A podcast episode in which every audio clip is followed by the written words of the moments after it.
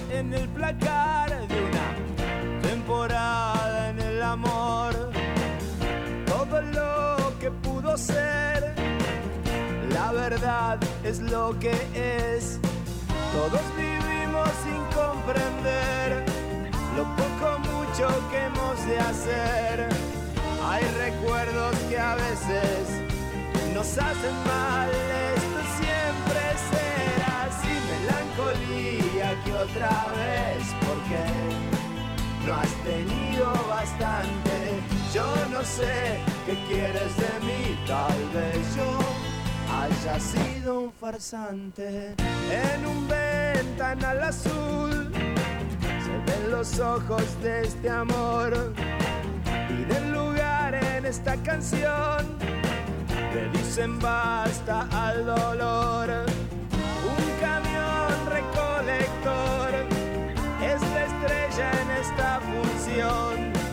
Calle Anchorena, a eso de las 10 y esto siempre será así, melancolía que otra vez, porque no has tenido bastante, yo no sé qué quieres de mí, tal vez yo haya sido un farsante, le di mi vida a las canciones y, y no me arrepiento.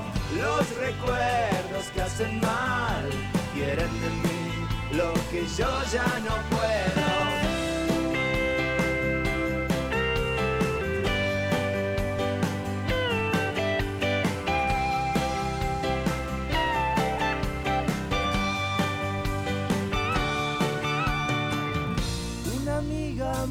Me recordó, lo que haces lo pagarás ya lo sé, le dije mi amor, pero mejor hacer que pensar y pensar. Hacemos mal sin convicción, hacemos bien, así es el amor. Básicamente hacemos lo que podemos hacer y esto siempre será sin melancolía que otra vez, porque no has tenido bastante yo no sé qué quieres de mí, tal vez yo haya sido un farsante.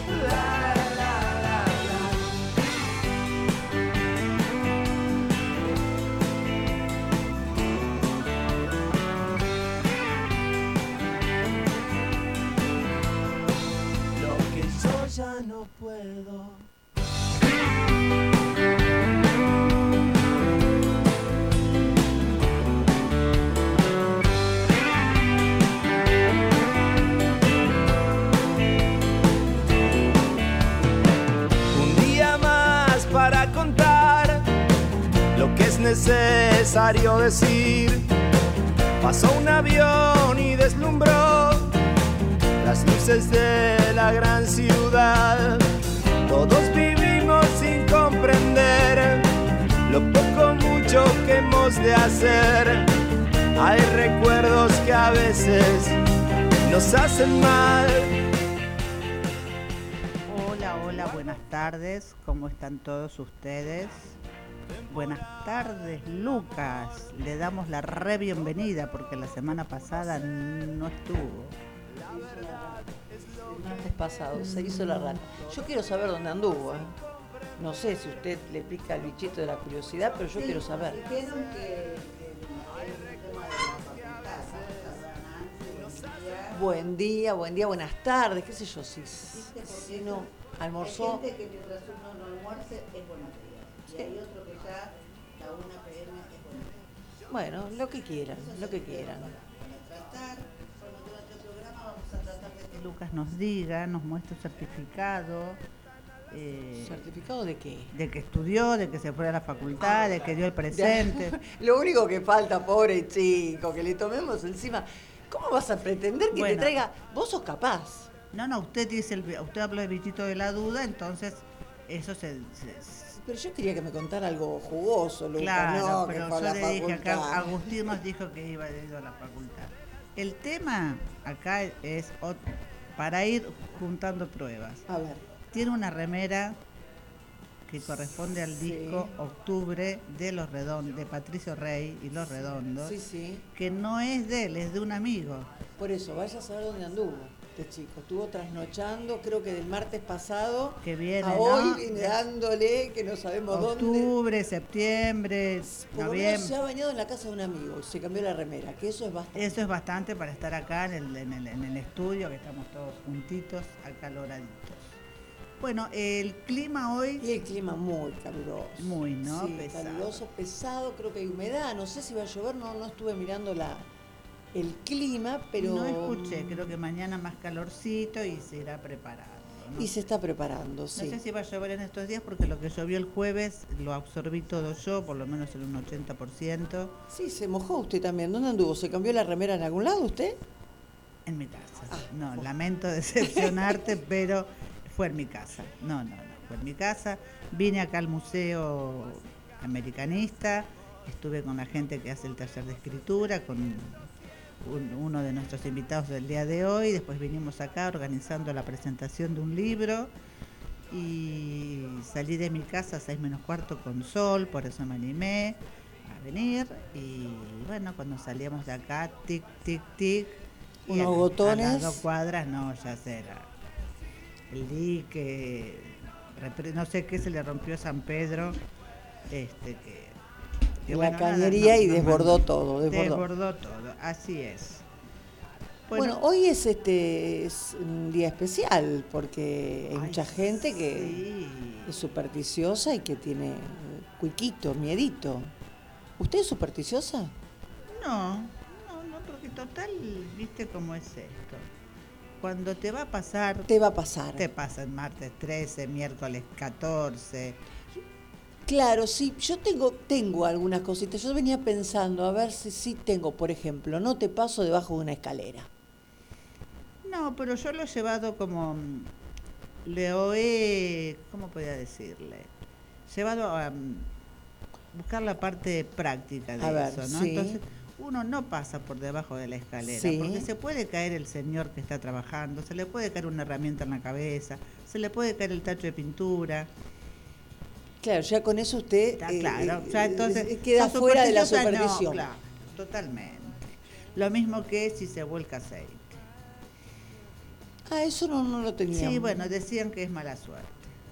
Y otra de las cosas que hago, no pongo los zapatos del, al revés. Tiene que estar derecho Ah, e esa no la sabía. Y yo tengo esa cosita. Cuando uno los deja, cuando llega del trabajo y Ay, se saca no, los sí, zapatos. Sí, yo tengo uno en cada punta del dormitorio. claro, Ah, no, bueno, yo eso tengo el eso parcito lo voy a ahí. tener que aprender. Lo del aceite decían que es mala suerte y yo digo que sí porque está muy cara y cuesta mucho trabajo limpiarla. Claro, usted le da toda una razón de ser. Sí, pero cosas. es, decime si no es cierto que se- es una desgracia que se te caiga el aceite. Oh, oh. Ahora lo de casarse, ¿qué le parece a usted? Y nosotras ya nos casamos. ¿Para qué vamos a No recuerdo si fue un martes 13, no, no fue un martes 13, No, no, pero... el mío fue un viernes 24 y igual no salió bien tampoco. Bueno, pero son cosillas de la vida, ¿no? No Así tiene nada que ver. Ya pasamos la experiencia, no le podemos echar la culpa al martes 13. No, los gatos, los gatos, gato negro. Ay, no, no yo te tuve dos. ¿Sí? Sí, divinos. Porque hay mucha gente que no, no, no quiere que se le cruce un, gato negro. No sé por qué, a mí me han roto sillones, plantas, esa fue toda la desgracia que tuve con los gatos negros. Pero no, no, uno lo tuve más de 10 años, murió de sida felino, cosa que yo no sabía que existía. ¿Cómo, cómo? Claro, ¿Sí? sida felino. Mire usted. Sí, sí, sí, una novedad absoluta. Este, se vino abajo muy, muy poquito tiempo. Estuvo con nosotros 11 años. Y, y bueno, les, obviamente, suero, antibióticos, todo. para- Cuando lo llevan al veterinario, ¿qué es lo que le dice?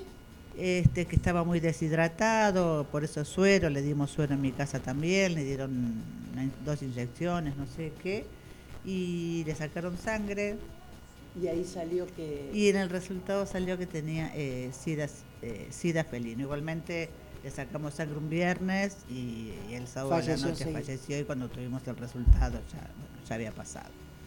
Este, mm, así que no, para mí fueron muy, muy tiernos, igual que Morita. Y este, eran negros totalmente. Totalmente negros. Totalmente negros. Yo todavía no he incursionado con los gatos, así que después le contaré. Por ahí el día que tenga uno sea un gato negro. Son hermosos, yo la verdad que no. El, el gato pertenecía a una raza birmania, una cosa así, que es como una pantera frustrada, ¿no? Una pantera en chiquito. Ajá. Tienen son como son de la familia.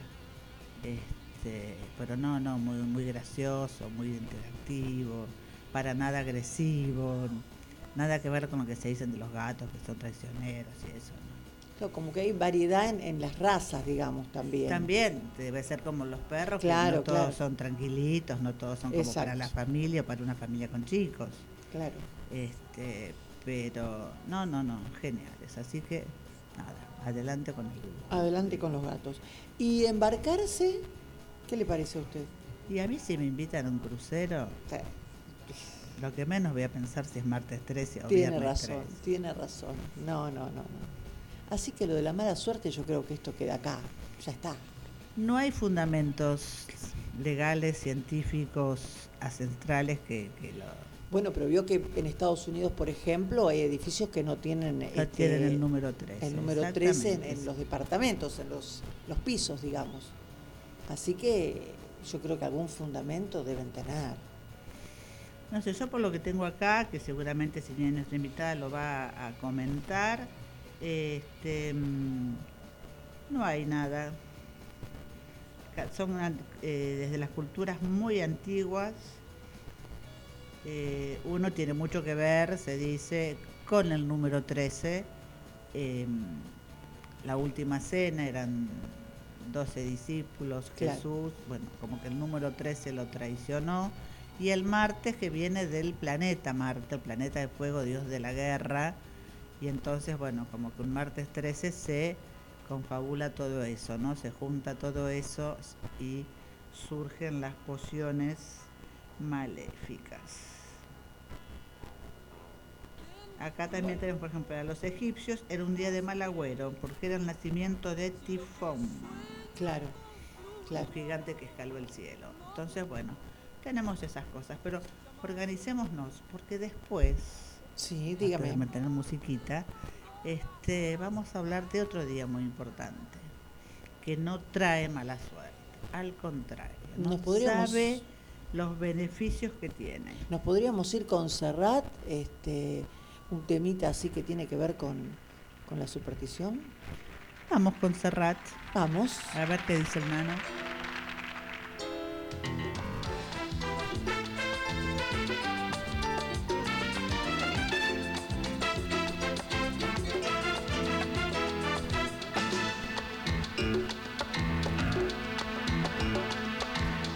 Tienes que temer. Al mal tiempo buena cara. La constitución te ampara. La justicia te defiende, la policía te guarda, el sindicato te apoya, sistema te respalda y los pajaritos cantan y las nubes se levantan. Cruza los dedos, toca madera, no pases por debajo de esa escalera y evita el 13 y al gato negro. No te levantes con el pie izquierdo y métete en el bolsillo, envuelta en tu carta estará una pata de conejo por si se quiebra un espejo o se derrama la sal. Y vigila el horóscopo y el biorritmo. Ni se te ocurra vestirte de amarillo y si a pesar de todo la vida te cuelga, no hay billetes. Recuerda que pisar mierda trae buena suerte. Toca madera, toca madera, cruza los dedos, toca madera, toca madera, toca madera, cruza los dedos, toca madera. Nada tienes que temer, arriba los corazones nada tienes que temer. Pero nunca están de más ciertas precauciones. Cruza los dedos y toca madera. No pases por debajo de esa escalera y evita el 13 y al gato negro. No te levantes con el pie que también hacen la siesta los árbitros y los jueces. Con tu olivo y tu paloma camina por la maroma entre el amor y la muerte y el biorritmo. Ni se te ocurra vestirte de amarillo y si a pesar de todo la vida te cuelga, él no hay billete. Recuerda que pisar mierda trae buena suerte. Toca madera, toca madera, cruza los dedos, Y ajustate los machos, respira hondo, traga saliva, toma carrera y abre la puerta, sal a la calle, cruza los dedos y toca madera. Toca madera, cruza los dedos, toca madera. Y ajustate los machos, respira hondo, traga saliva, toma carrera y abre la puerta, sal a la calle, cruza los dedos, toca madera, toca madera, toca madera, toca madera.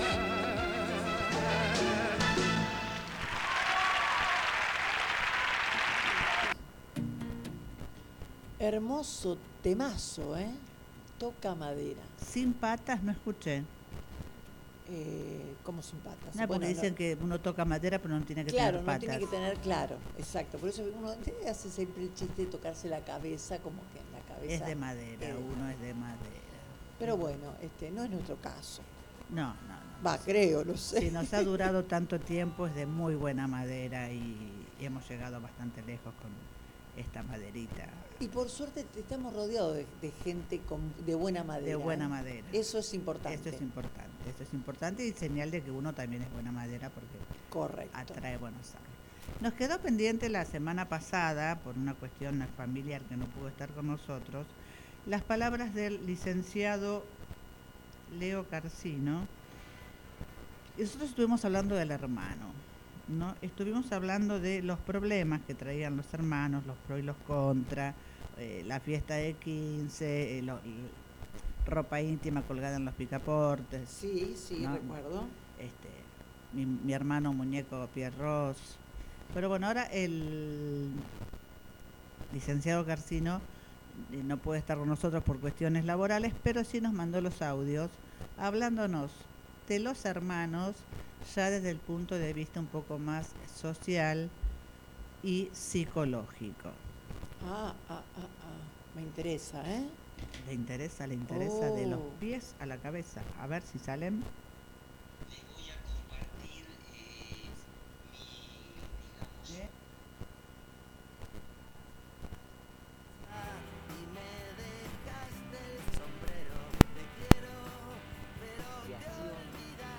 sobre este tema tan hermoso que mm, es el tema de los hermanos, En- un tiempo donde mm, justamente la hermandad, los vínculos eh, ligados a la comunidad, eh, a la familia, al barrio, todo lo que hace comunidad eh, está, digamos, viene tan vapuleado, ¿no? Y viene tan golpeado.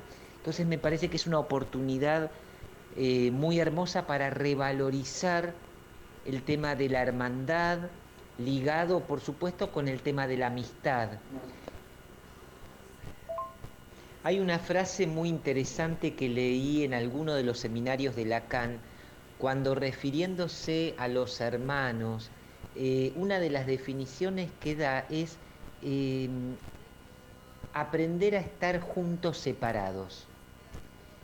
Y me parece que mm, es una definición que se puede eh, traspolar también a los vínculos de pareja, a los vínculos de amistad.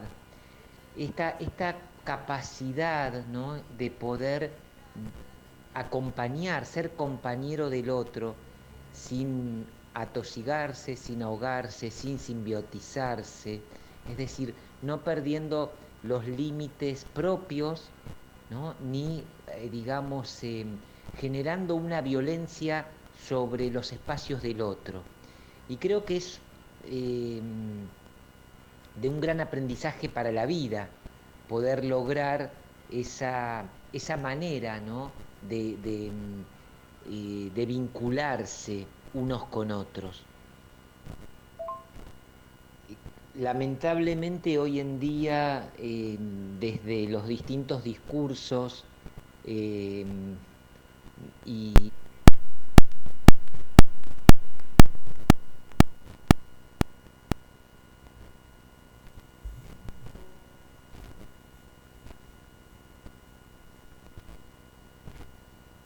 ¿Qué pasó?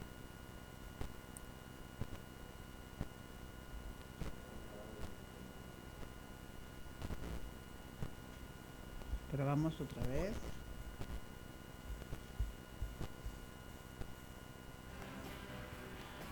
creo que también un mercado de consumo muy grande eh, se, se va creando como la, la, ficción, ¿no? la fantasía de que mm, cada vez es más posible vivir sin el otro. Eh, en, en un discurso eh, que hasta se torna muy imperativo, un discurso epocal, ¿no? un discurso de época, que tiene que ver con los mandatos de la época, que apuntan justamente a construir una especie de, digamos, individuo eh, que puede funcionar de manera totalmente autosuficiente, eh, liberado de todo tipo de amarre, liberado de todo peso, ¿no? Eh, liberado de toda dependencia. Y la palabra dependencia lamentablemente está muy mal vista hoy en día, muy mal vista. Eh, y bueno, y, ese es el sujeto que se nos invita ¿no? a, eh, a imitar. No es más ni menos que una pura ficción, eh, ya Freud lo decía en el malestar en la cultura, cuando en el porvenir de una ilusión, perdón, cuando decía que eh, el hombre pretendía llegar a ser un dios con prótesis, ¿no? Eh, una afirmación de los años 1930, 1920 y pico, con los avances tecnológicos eh, cada vez se apunta más hacia esa dirección, ¿no? O sea, hacer del hombre una especie de Dios. Eh, y bueno, eh, lamentablemente esto trae como consecuencia, junto con otras, otras cuestiones, ¿no? la rotura de todo lazo social, el principio ético de la solidaridad, el valor de la palabra, el, amor por el semejante, ¿no? Eh, la palabra amor incluso, vienen cayendo cada vez más en desuso y hasta son, digamos, eh, miradas con cierta desconfianza, ¿no? Em, y bueno, eh, esto va generando, por un lado, una figura Em, que podríamos titularla algo así, la era del individuo tirano, ¿no? o sea, que apunta a construir una especie de individuo tirano, porque eh, se maneja con su propia ley. Eh, y, esto empuja a la negación del otro, a la negación del prójimo y al fin de un mundo común, lamentablemente. Por eso creo que es un buen momento este eh, para revalorizar lo importante del lazo con el otro, para revalorizar el vínculo con el otro, con el hermano, con el amigo, con el compañero de vida. Em, y bueno, y tratar de eh, bancarse de una manera, digamos, eh, digna, lo que implica la dependencia. La dependencia tiene un valor importante. Cuando uno ama, depende del otro. Eh, cuando uno ama con el corazón, sufre por lo que le pasa a la persona que ama. Eh, sufre por el amigo, sufre por su pareja, sufre por los hijos, y, es así, eh, no hay vida sin cruz. Y creo que em, esto, esto tiene que ver con eh, la, sociedad de hoy que empuja a la creencia de que es posible una vida sin cruz, una vida sin esfuerzo, una vida sin dependencia. Bueno, eh, simplemente esto quería aportarles. ¿eh? Em, espero que les sirva de algo. Y desde ya agradecer a Cecilia que una vez más eh, me invitó para participar de este programa y a todos los oyentes. Mi nombre es Leonardo Carcino. Eh, bueno, y les mando un abrazo grande y que tengan una bendecida jornada. Bueno, agradecemos al licenciado Leonardo Carcino, yo lo conozco, ya le agradecí sus audios. Eh, muy fuerte lo que dijo, ¿eh? Sí, me quedé pensando en esto de, de todo lo que él decía y en esta era de que uno hace como anda con una bandera del desapego. Eh, y justamente es todo lo contrario de lo que él estaba diciendo. Como que este desapego del otro y yo me arreglo solo y yo puedo y yo estoy, eh, puedo con todo, eh, claro, está trayendo sus consecuencias, creo, ¿no? Porque hay una individualidad que después uno la ve, la ve en la calle, la ve en bueno, es como que a todos nos importa cada vez menos la vida del otro. Exactamente, exactamente. Y, bueno, y ahí es donde eh, es nada, me gustó lo que dijo porque hay que tomarlo, hay que tomarlo. Yo creo que ningún extremo, ni el estar este, completamente eh, encima del otro y depender del otro, porque también nos vamos para un extremo de una dependencia por ahí emocional Sí, que no es sana. y no. Exacto. Pero esto también del desapego y que nada me, me- me lastime o que nada... Y no está bueno tampoco, no está bueno, porque nada, después pasa que uno puede ver a alguien en la calle, qué sé yo, no sé, este, lastimado y uno ni, ni se acerca a ver qué le pasó, por ejemplo. Sí, una, una gran indiferencia hacia el otro, sumado a eso el tema de la inseguridad, ¿no? Porque uno no sabe si alguien lastimado y se acerca y, y, es, y es mentira. Pero, mm, bueno, él aclara en un momento, ¿no? Que no hay que ser eh, obsesiva, absorbente total de la otra persona. Eh, eso que dijo al principio, eh, estar juntos estando separados. El acompañar de una manera sana. Un poco lo que decíamos nosotros los hermanos, ¿no? Uno no los tiene al lado, no los ve todos los días, pero sabe que están y los, los acompaña y nos sentimos acompañados de alguna manera y esto se extiende a todas las relaciones de, de- de nuestra vida, pareja, hijos, amigos. eh, pero es cierto que estamos como en una sociedad media tirana. Y yo creo que sí, que con el tiempo y, sí, por ahí también lo de lo de la pandemia este, hizo que esto se agudizara de alguna manera, porque es un poquito, era como sálvese quien pueda, y bueno, se, se ve, se ve eso en la calle, se ve, yo lo veo muchísimo en el hospital, eh, se ve en, el tren, recién el tren venía abarrotado y, y nada, eh, pasaban los vendedores ambulantes y está perfecto, tienen que trabajar, pero con sus cajas y empujando y arrastrando a la gente que estaba en el pasillo, que no había lugar para, para estar, digamos. Esta cosa de decir, bueno, lo mío y lo del otro no importa. Y, era una queja y otra queja y después se fue sumando una gran queja porque todo el mundo se quejaba, el que lo empujaba, el que no podía pasar, y medio se armó como un revuelo y yo pensaba esto, o sea, eh, uno tiene que viajar, el otro Tiene está que trabajando, pero bueno, a ver, convivamos de la mejor manera. Tampoco es lógico que en un pasillo que es tan angosto vengan con 10 cajas que no, no, no se puede Sí, aparte uno atrás del otro. Claro, ¿no? Era como una cosa y yo, bueno, no sé cuál tendría que ser el orden y cómo se resolvería esto. Pero estas cosas no están buenas. Sí, y eso una- generó eh, discusiones. En una época estaban como controlados, incluso si veían un guardia, esas cosas se bajaban o cambiaban Claro. de vagón.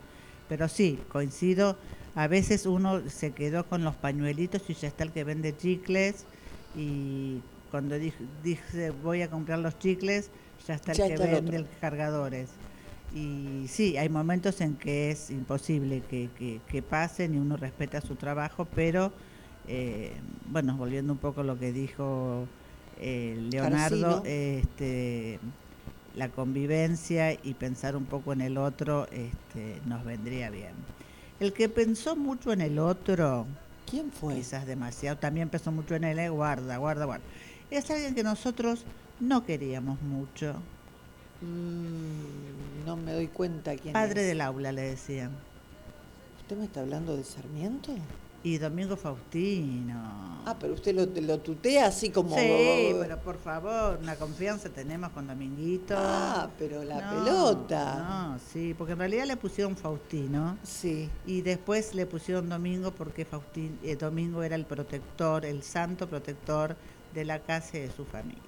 Ajá. Este chiquito tuvo... Este chiquito. chiquito, sí. No, que pasa que no. Nació en una familia muy pobre, su Sí. padre no tenía un trabajo fijo. eh, su madre tuvo 15 hijos. 15. 15 hijos. Ay, Dios. de los cuales sobrevivieron solamente seis, entre ellos Sarmiento, Domingo, Faustino Sarmiento. Sí, la verdad que muy doloroso eso, ¿no? Perder tantos hijos y más en ser. esa situación tan De pobreza, de de- pobreza, sí, sí. Y bueno, su madre tejía en su telar, a Paula Barracín, quien no la ha nombrado en la escuela primaria, por favor. Este, trabajaba para bueno mantener la familia con su telar y hacía las cosas de la casa. Su padre hacía changa, ya lo dijimos, hasta que se enroló en el ejército del general Manuel Belgrano. Viste que a uno le parece que San Martín está allá. Como que están separados. Sí, ¿no? Como que fueron, como uno los estudia separados, en se estudiaba separado, este, parece que nunca se cruzaran Claro. Sarmiento con Rivadavia, con... No, se han cruzado. y se han evidentemente, por lo menos el padre de Sarmiento con Belgrano se han cruzado. Em, Felipe Piña. Sí. lo define como una persona políticamente incorrecta ¿A Sarmiento? a Sarmiento. A ver. ¿por Fue un qué? hombre de su tiempo marcado por profundas contradicciones y una enorme sinceridad.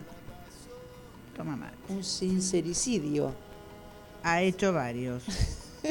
Sí, en Recuerdos de Provincia él cuenta que la historia de Grecia la estudió de memoria, la de Roma la estudió muy rápido, todo eso mientras vendía yerba y azúcar. Poniendo mala cara cuando venían clientes a sacarlos de ese mundo que él se había inventado para vivir eh, en él, que era el de estudiar. Eh, se postuló para una beca en Buenos Aires, no pudo por ser de familia pobre, porque no sé si lo ha escuchado alguna vez, hubo una época que las becas se daban por acomodo. Me suena, me suena Sí, una cosilla ¿no? así como. Sí, sí, sí, sí, una cosa que no sé, pero bueno, ha sucedido. Eh, fue un brillante escritor, notable impulsor de la educación y las comunicaciones. Acá venimos, un hombre de carácter, tuvo apasionantes polémicas con Bartolomé Mitre, Juan Bautista Alberdi y Esteban Echeverría. Ajá. Insultó a los poderes de su tiempo. Bravo, bravo. Y guarda con esto porque no pidió no ahorrar sangre de los mismos gauchos a los que llamaba el soberano. Y se obsesionaba en educar. Estaba, tenía como una obsesión Con la educación, pero se- tenía otras obsesiones más peligrosas, esto de, ¿no? Mm. tanta tinta, tanta tinta y no había que... Eh, con 20 años se fue a Chile, ya, ya teníamos en esa época las prohibiciones de hablar, ¿no? De que, Claro. Este, la teoría del odio, porque no compartía las ideas con Rosas. Y en el exilio fue escenógrafo, minero, mozo y periodista.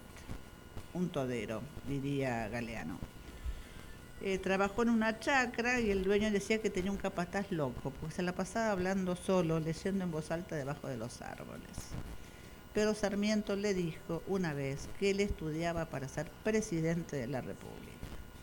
Un hombre de ideales serios y que lo- los mantuvo, ¿no? Bien Em, marcado. El ideal lo tenía y allá iba. allá iba y, y- y vino nomás, no, no sé. Una de sus grandes preocupaciones o su bandera fue la educación pública, laica y obligatoria.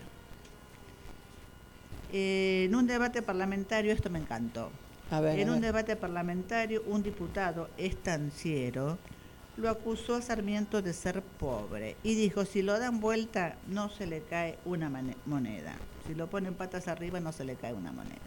Sarmiento, muy diplomático e inteligente, le respondió, puede ser, pero a usted, lo pongan como lo pongan, no se le cae una sola idea inteligente. Toma. Claro.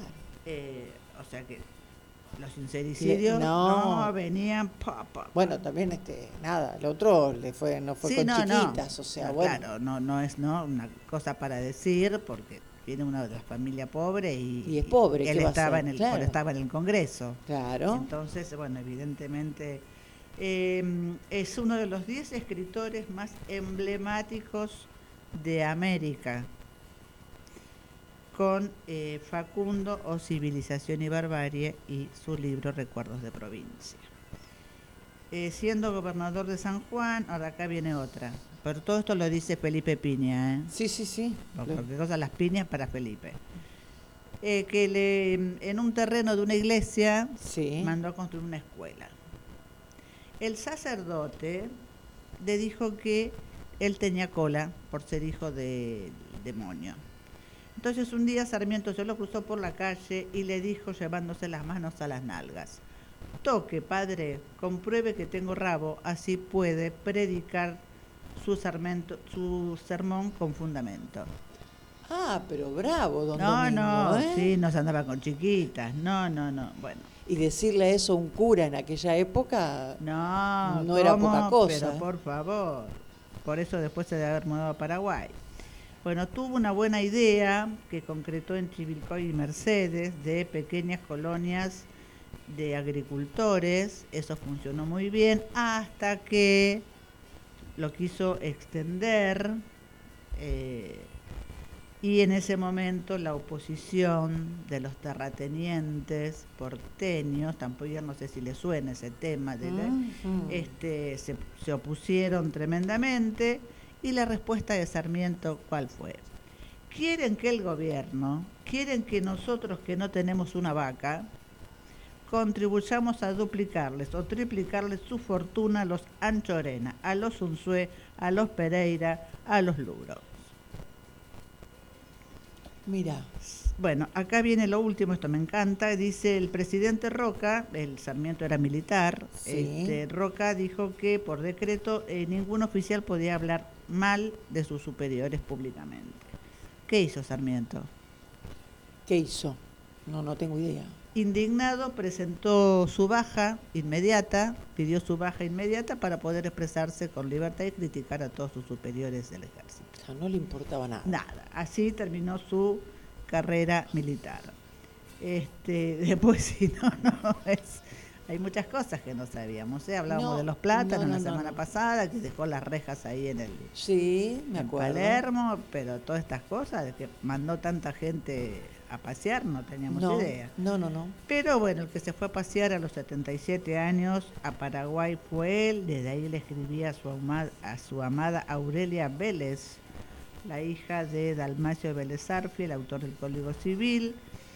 Aurelia viajó y lo acompañó unos meses en Paraguay, pero a principios de septiembre debió vi- viajar a Buenos Aires.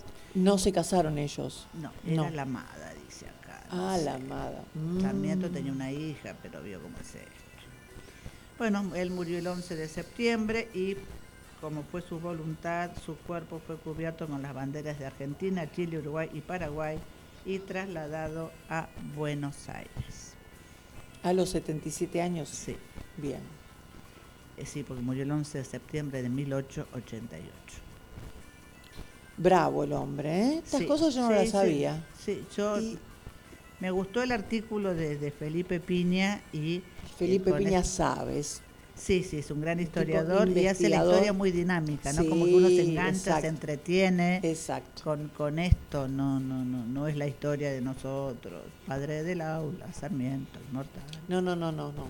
Tengo el libro de él que es este Mujeres tenían que ser, que tiene una también cuenta las historias de las mujeres eh, de nuestra historia. Ah, de Felipe, sí, no, no, es divino, divino porque no, un genio, un genio, magnífico Felipe.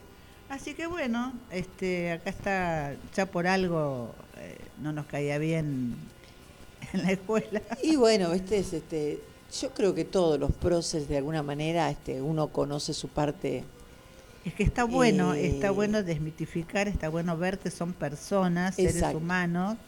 Está bueno, a mí me parece que eh, necesitaríamos muchos sarmientos en cuanto a la, a- a la educación, a- porque él ya a esta testarudez, digamos, porque él estaba como obsesionado con la educación. Sí, sí, y- sí, sí, y, a- y su allá fue, o testarudez sea, en todo, porque todo. no dudó en irse del ejército porque no podía criticar a, a Roca o a los superiores. o sea, con ideales controvertidos, pero muy claros. claro. muy claros. Claro. Y eso creo que también hace falta gente decidida y que lleve adelante su... No, y que su- diga lo que no le gusta y que no sea mal visto por que ma- eso. mantenga su, claro, que O sea- mantenga su, su palabra, su, su plan. Y, Y esto de decir, bueno, que cada uno opine y también ser escuchado por el otro, porque a veces también te ayuda a pensar. Vos podés pensar muy distinto de tu compañero. Pero bueno, Pero la mirada del otro, uno abre se su aprende, cabecita y se dice, aprende "Ah, mucho, se aprende mucho bueno", mirando al otro, se aprende mucho escuchando al otro. Ya nos pasó hoy con lo que dijo el licenciado Carcino y bueno, ahora estamos aprendiendo con Felipe Piña quién era Dominguín. Dominguín, tu amigo Sí. Dominguín. No, Dominguín era otro. No, Dominguín no sé quién era. no, Este, no, no, el, bueno. el torero. Claro, ahí está. El papá de, de Miguel Bosé. Exactamente. Dominguín Bosé. Bueno, este fue bastante torero, entre Rosas, Sí. Bartolomé Mitre, Esteban también hay que enfrentarlos, Epa, ¿eh? Semejantes Torero. no, sí. Bueno, ahora tenemos un... Nuestro invitado anda por el hall, pero vamos a hablar antes de algo más dulce. Más dulce que el invitado. Ay, y pues no lo podemos, no lo podemos probar al invitado, entonces, ¿nos pones a Maluma?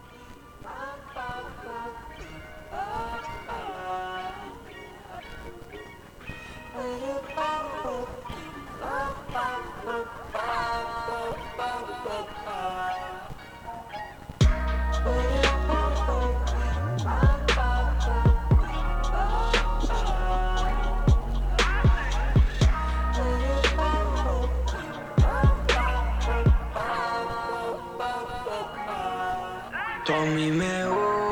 Más que el chocolate, haces que me arrebate como un home run sin bate, bate, bate. Es que me gustas más que el chocolate, hace que me arrebate como un home run sin bate, bate, bate. Hola, sé que estas no son ¿te acuerdas de mí? Fue un robo sin pistola. Y hola, dime si pasó ahora a que te enamoro en 24 horas. Oh, Empieza el coqueteo, ya sabe que la deseo. Me dice que no se enamora y no le creo. Que culito tan duro, desde lejos lo veo. Sin mí no hay aventura, me dicen Romeo. Niño, esta noche sí corono. Me tiene loco esa cabrona. La noche, estrellas, la luna, las velas, champaña sin tela. Es un placer Es que me gustas más que chocolate, haces que me arrebate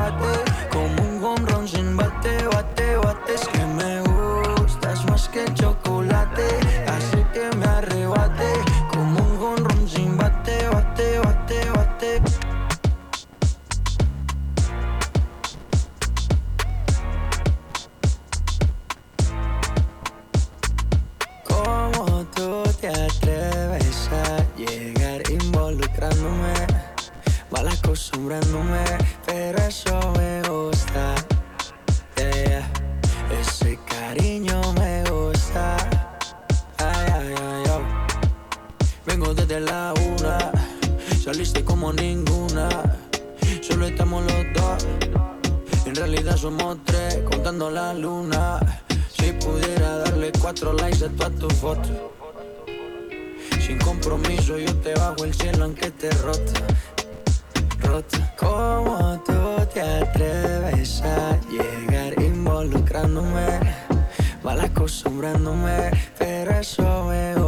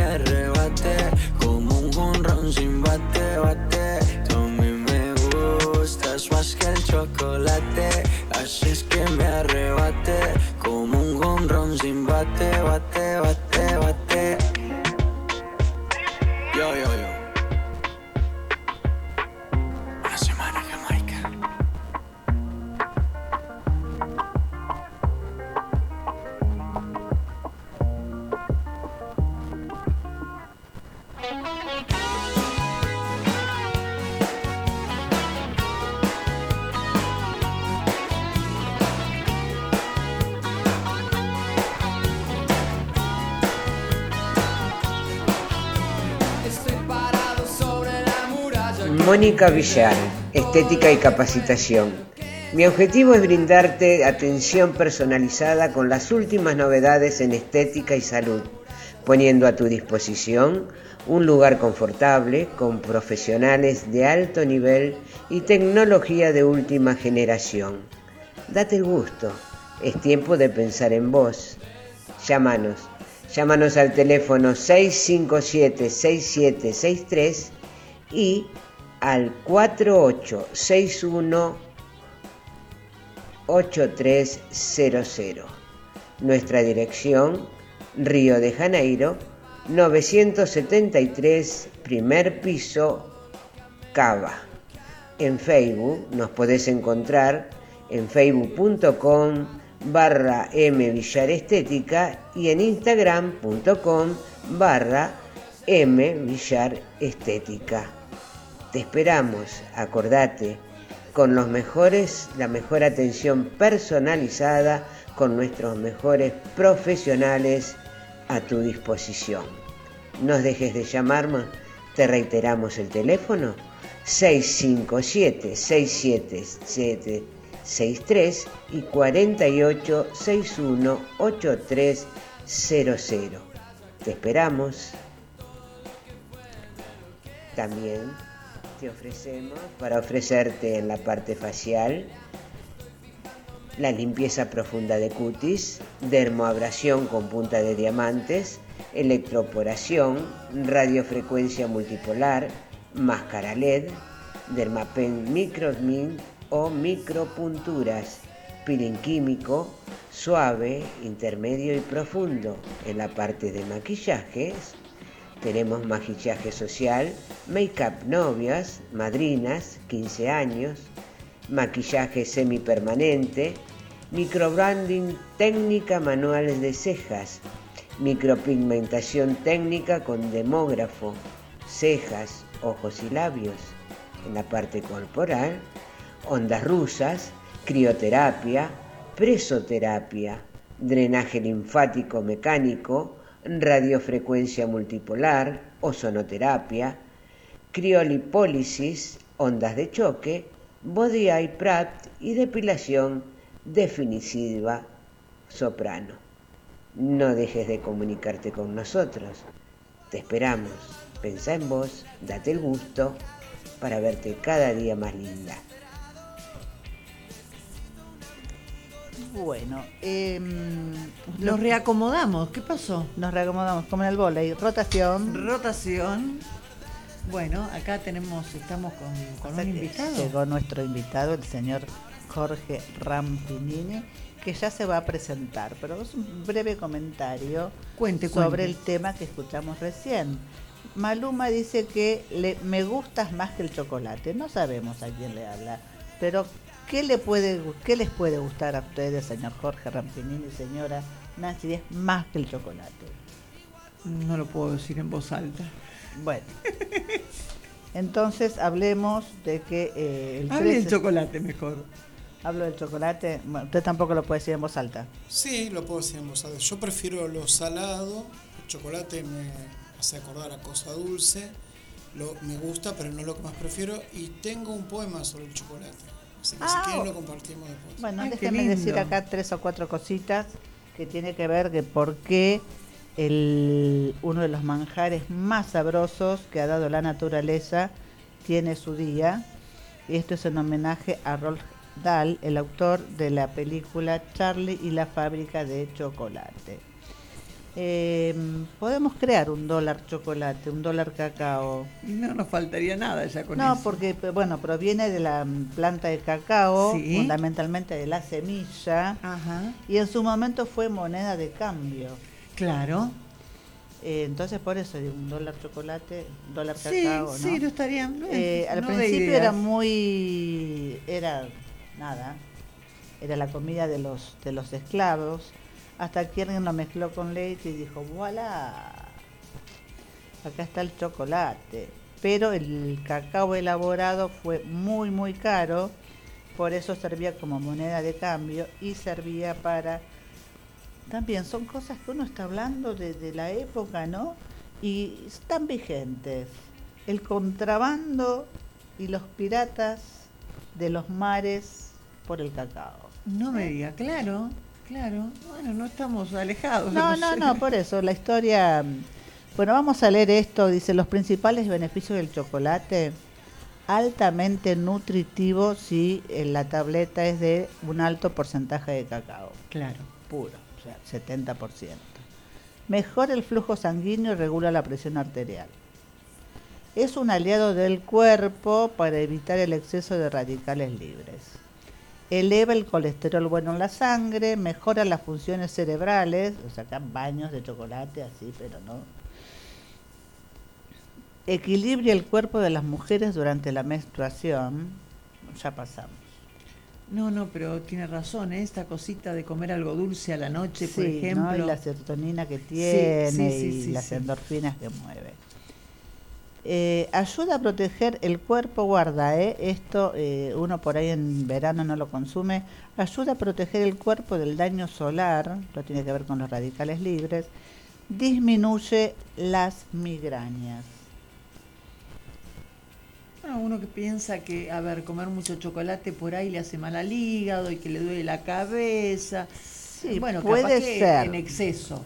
Claro, Estamos sí, hablando. bueno, usted, de- usted habló ya de comer mucho chocolate. Claro, Acá no. estamos hablando del chocolate y debe ser una, una porción que sea, mm, bueno, por todas Medida. las propiedades que tiene.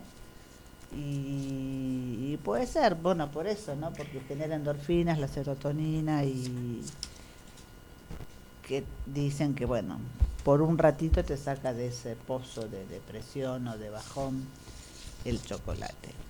Así que bueno, vamos a escuchar la poesía de nuestro invitado. Qué bueno, qué justo, ¿eh? No se me hubiera ocurrido escribir una poesía al chocolate. No, pero para eso están los escritores. ¿Y Claro, bueno, pero se, se usted anotan tiene un todas al libro- final. Usted tiene un libro de poesía. Sí, pero yo no escribí sobre, sobre Por chocolate. eso, para eso están los escritores. Usted es escritora también. A ver, Jorge. Bueno, eh, en realidad el chocolate, en el caso de lo que yo es- escribí, fue más inspirado en un objeto como el chocolate, pero bueno, mejor lo leo y ahí explico lo que quería Bueno. transmitir con el chocolate. Ándale. Con los anteojos, porque si no, no veo. Bueno, el chocolate.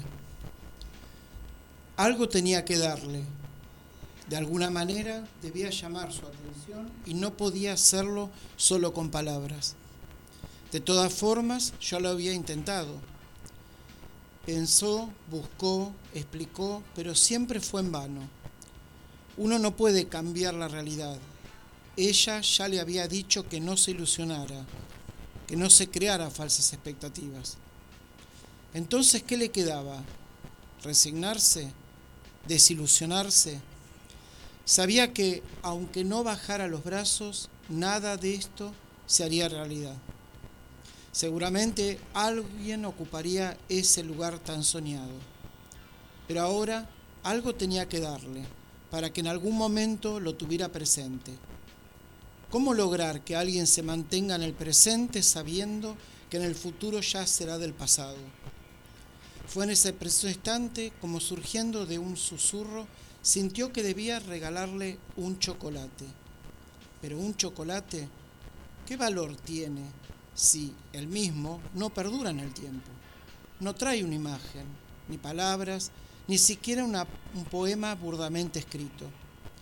¿Cómo voy a poder quedarme a su lado y lograr su recuerdo solo con darle un chocolate, un simple chocolate?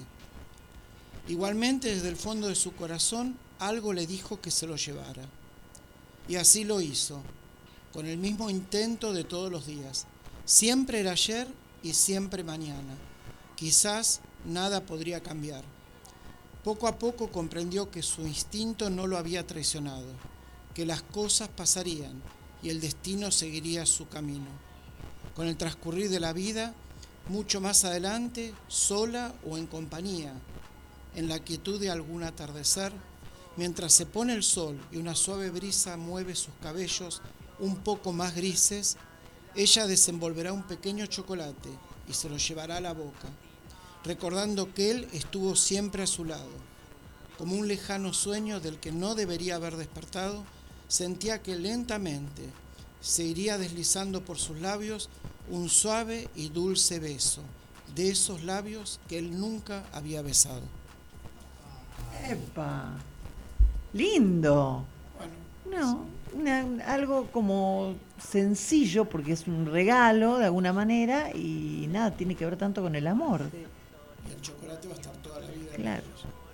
Me gustó esa frase que en el presente. este, en el Eh, pre- Porque el, el futuro ya era pasado, Claro, dijo. O sea, evidentemente era una relación que no iba a perdurar. Obvio, él lo tenía bien claro eso, ¿no? Bien. Bueno, se me ocurrió eso en un momento y. No está muy no es la poesía lo que más yo hago, pero cada tanto alguna inspiración surge.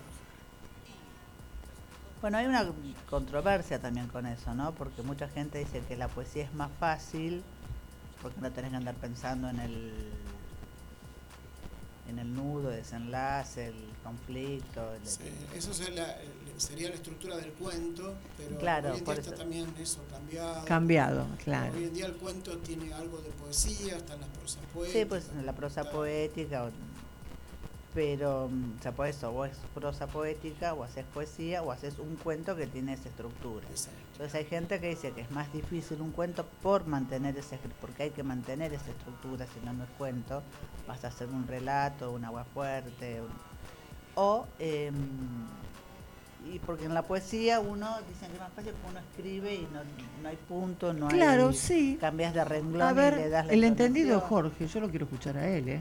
¿Eh? No sé, ¿usted le parece? A ¿Qué ver, diferencia hay, yo Jorge? Porque es profesor, creo- el yo- señor profesor.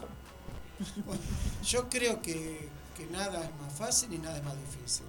Todo depende cómo uno encare la tarea de hacerlo y cómo a uno le guste hacerlo. El escritor es un poco, se forma con el tiempo, con los seminarios, estudios que uno pueda tener, pero tiene mucho de intuitivo y personal. Y esto que yo leí no es en realidad una poesía totalmente, algo, una poesía, es una prosa poética más que nada y tiene mucho de narrativo. Y hoy en día todo está un poco atravesado desde el cuento, la poesía. La novela en sí tienen partes que tienen algo de poético. Eh, la literatura ha avanzado muchísimo y uno de los primeros que lo nombraba mucho esto y escribía de esa manera era Juan José Saer. Eh, yo hace poco di un seminario de Saer acá en el Teatro Americanista y lo di en otros lados y hablamos de ese tema justamente, que él fue uno de los primeros que empezó a atravesar con su- Como a mezclar. a mezclar la y es, es así, la, la- la- la literatura es hoy en día es bastante eh, Ecléptica. e- exacto. Así que bueno, eso también depende de uno cómo se sienta al momento que se sienta a escribir, como acostumbran a decir con el papel en blanco frente a uno y bueno, lo, lo que uno puede llegar a plasmar en el papel. A mí me sonó como que era un- como un relato. Exacto. O sea, por eso tiene que ver este, lo que vos decís. Uno va mezclando y va haciendo como una mixtura. Ahora, a mí lo que no me queda claro es lo del agua fuerte. Agua Fuerte el que hacía mucho era Roberto Sí. Y eso, explícanos eso, a ver. En realidad son, eh, son eh, escrituras que tratan de un momento determinado, de, de una ubicación determinada y bueno, que uno escribe de acuerdo a lo que siente en ese momento en el momento que se encuentra. Él tiene aguafuertes porteñas, tienen de, de aguafuerte de España. Tiene que ver con, con la ubicación, tiene que Exacto. En la ubicación y el momento que va atravesando el, el escritor, ¿no? Claro. En ese momento. O sea, Claro, Roberto Art tiene muchas como que Eh, parecen em, noticias de un diario. Claro, claro. Pero tiene que ver con el lugar de donde salen, con un poco las costumbres, digamos, ¿no? Jorge, Claro, serían como las claro. costumbres. Roberto Art siempre se lo consideraba en su momento todo como que era un escritor no muy formado, que surgió de la, la parte baja de Buenos Aires, de lo- se formó en, como ayudante en periódicos, Claro. lugar- escribía muy a nivel de, de la calle, digamos. Claro, Pero le dio una impronta muy popular y lo canalizó también un poco a través de los aguafuertes. claro. Y bueno, y después de su escritura, ¿no? Los Siete Locos, los Lanzallamas, Sí. bueno, en su momento tanto Borges como otros escritores un poco no lo aceptaban y después se fue aceptando. Pasó un poco con Cortázar también, ¿no? Claro. Hubo una época, una vanguardia de escritores Que rompieron con- que surgieron ahí esos otros. Cortázar después se fue a París, se exilió, Art se aisló un poco, pero ese movimiento trajo un poco la escritura más actual Claro. de los cambios. Bueno, no quiero dar clases tampoco. No, no, pero es Tiene que ver, recién estuvimos hablando sobre Sarmiento, que fue, bueno, autodidacta y que un- tuvo un, trabajó en una estancia, en una chacra, y que el, el dueño decía que te- tenía un capataz loco que leía en voz alta debajo de los árboles, y Sarmiento un día le dijo que él estaba estudiando para ser presidente de la nación. Y entonces el paralelismo con Al es eso, ¿no? De la, de la clase baja o de la popular o de la gente y después llegar a escribir Los Siete Locos. Es un poco como Sarmiento leyendo bajo un árbol, después llegó a presidente de la nación. Y es me el momento al- donde- al, al crecimiento de donde la la literatura persona. baja a un nivel donde la gente común la podía entender también un poco más. Sí, de, de Sarmiento siempre se habló mucho, o nos enseñaron, porque es así la historia, la, la escriben algunos de- a su manera. No, acá leímos a Felipe Piña y le dio con le dio Bueno, unas cuantas piñas. Pero Sarmiento siempre se lo mencionó más por su quehacer en la, en la educación, sus viajes a Europa, al traer maestras acá al país, Claro. al armar las escuelas en el interior. Pero nunca se lo habla mucho, se lo menciona mucho como escritor. Claro. Sarmiento era un gran escritor. Me refiero a que tiene, tiene mucho escrito, más allá de Facundo, ¿no? Este, y sin en cambio nunca se lo trabajó mucho por ese lado. Ahora, hoy en día, se lo está revalorizando un poco en ese aspecto. Claro, la nota decía que es uno de los 10 escritores más emblemáticos de América. Claro. La importancia de sus Sí, sí, sí. Bueno, acá tenemos otra, acabamos este, de recibir a nuestra invitada. Tuvimos que poner otra silla, qué lindo Nos esto. alcanzó el estudio, en cualquier momento lo sacamos a... No, no, no, no, perdóneme, a Lucas yo no lo saco porque ahí sí No, no, no, hacemos, no, no. hacemos agua y ahí, Ahí ya en la, está. Sí, en la consola esa, con las lucecitas y los botoncitos, no. Cuidemos a Lucas. Eh, bueno, bienvenida señora Graciela Enríquez, ¿cómo le va? Buenas tardes, ¿cómo están ustedes? Muchas gracias por la invitación y es un placer estar acá.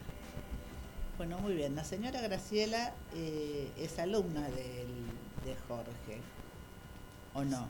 Sí, bueno, alumna, participa de un taller. Vos sos el profesor, el taller. coordinador del taller. Yo me gusta más decir que coordino el taller. Eh, ella también tiene. Creo que yo, como, todo, todos los que enseñan, tienen que aprender también. O sea, uno Claro, aprende sí, continuamente. continuamente. Eh, la enseñanza es un poco ida y vuelta, ¿no? El docente, cuando yo hice el profesorado, nos enseñaba, sobre todo la gente que daba la parte de, de- de la educación, era, era que uno acompaña al alumno, no es que le exige o, está encima del alumno. Uno lo acompaña en ese acompañamiento, como en la vida, todo lo que uno acompaña termina aprendiendo también del al Es que eso también fue cambiando, Jorge. Eso exactamente. antes era distinto, por ejemplo, el maestro era el que enseñaba y guay, vos no le ibas a, a refutar Claro, nada. claro. Y ahora no, es Sí, esto, sí, sí. esto que está buenísimo. Sí, ella escribe excelente todo lo que es Ay, para chicos. Todo, de hecho, bueno, después ella va a hablar Va. lo de ella, pero, pero yo lo leí el libro estos días, lo estaba leyendo y es bueno, buenísimo. Eh, es algo que le sale a ella y que lo O sea que uno aprende también de los profesores, eso es bueno, tener al lado gente válida. Y porque justamente esto de, de ida y vuelta, Exacto. vos te nutrís con el alumno, el alumno Exacto. aprende de vos, es, es maravilloso. Es así. Contanos, Jorge, ¿cuándo, cuándo das los talleres? ¿En, en dónde los das? Bueno, yo en este momento estoy dando alrededor de seis talleres. Uno de los más importantes es el acá en el Museo Americanista, que lo, lo brindo a través del municipio de Cultura y Literatura Lomas.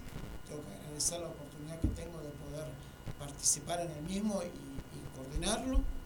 Y después estoy dando en, en otro lado, en la Biblioteca Mentruí, en el Centro Cultural Mariano Moreno, en la Biblioteca Cortázar, en, en Escalada, en una, eh, ¿cómo es? Una OMC. eh, y también doy en mi casa. Y después doy clases en, en secundario, estoy dando clases de fines, de secundario que no han terminado todavía. Bien. Y he dado en escuelas secundarias en Capital y en otros lugares. Siempre hablando de literatura, de Siempre escritura. literatura y bueno, lo que yo hago es leer, eh, estudiar la literatura, el análisis literario. Yo hice la diplomatura en, en- en- en literatura, que lo brinda la SADE con la Universidad de Córdoba de Villa María. Terminé la diplomatura el año pasado. Este, eso me abrió puertas a otras cosas, como un título universitario. Y independiente de eso, me gusta escribir. O sea, escribo, no, no es que tengo cantidad de publicaciones o algo, pero publico en un medio digital.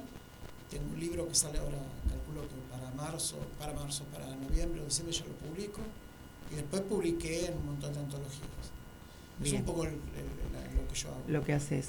Y mm, bueno, esto, esto fue desde siempre que te atrajo la literatura o antes hacías otra cosa, por ejemplo. A ver, la literatura a mí me atrajo siempre.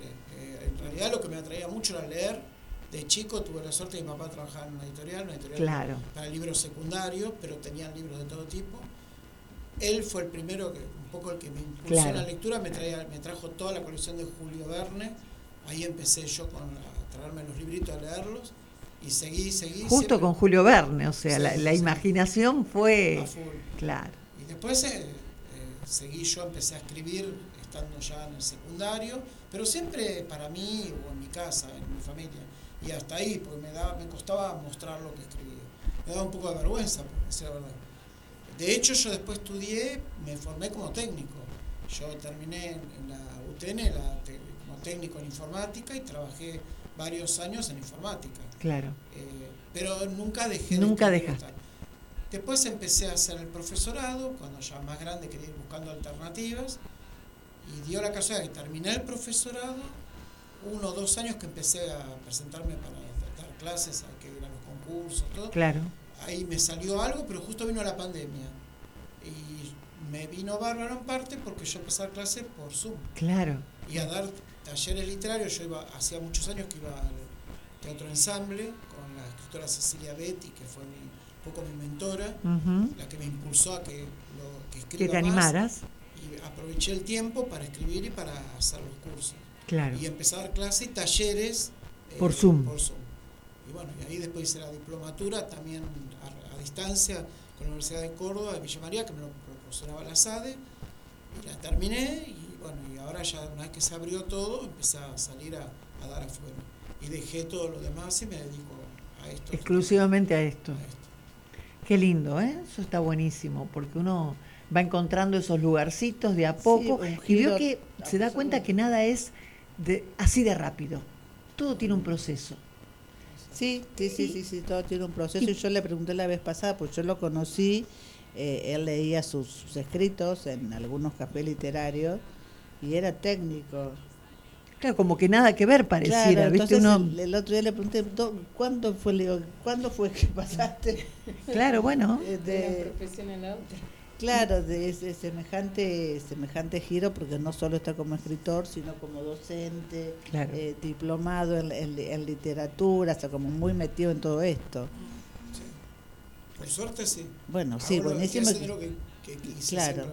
claro. Pero bueno, viste que siempre hay como alguna profesión o vocación tapada o que uno tapa por que después Bueno, por la vuelta de la vida, porque por ahí uno en el momento que tiene que trabajar y donde Claro, está en su... eso, claro, no, que no, bueno, no, se dedica no por ahí, no, salir, no es... y- Exacto, no es exclusivo lo que a uno le gusta, por ahí está haciendo algo que, bueno, la- lo saca como un oficio y después este uno puede... Lo bueno es que uno puede este, llegar a este momento haciendo lo que le gusta, Sí, sí, yo creo que cuando uno se propone algo, quiere hacerlo, lo, lo tal logra. cual. Y la literatura es muy noble, porque yo digo, nosotras que somos narradoras y que eh, leemos, justo el otro día pensaba en esto, bueno, a ver, eh, tenemos una ventaja a comparación de la gente que, que no lee tanto por ahí, porque uno dice, ¿a quién voy a narrar?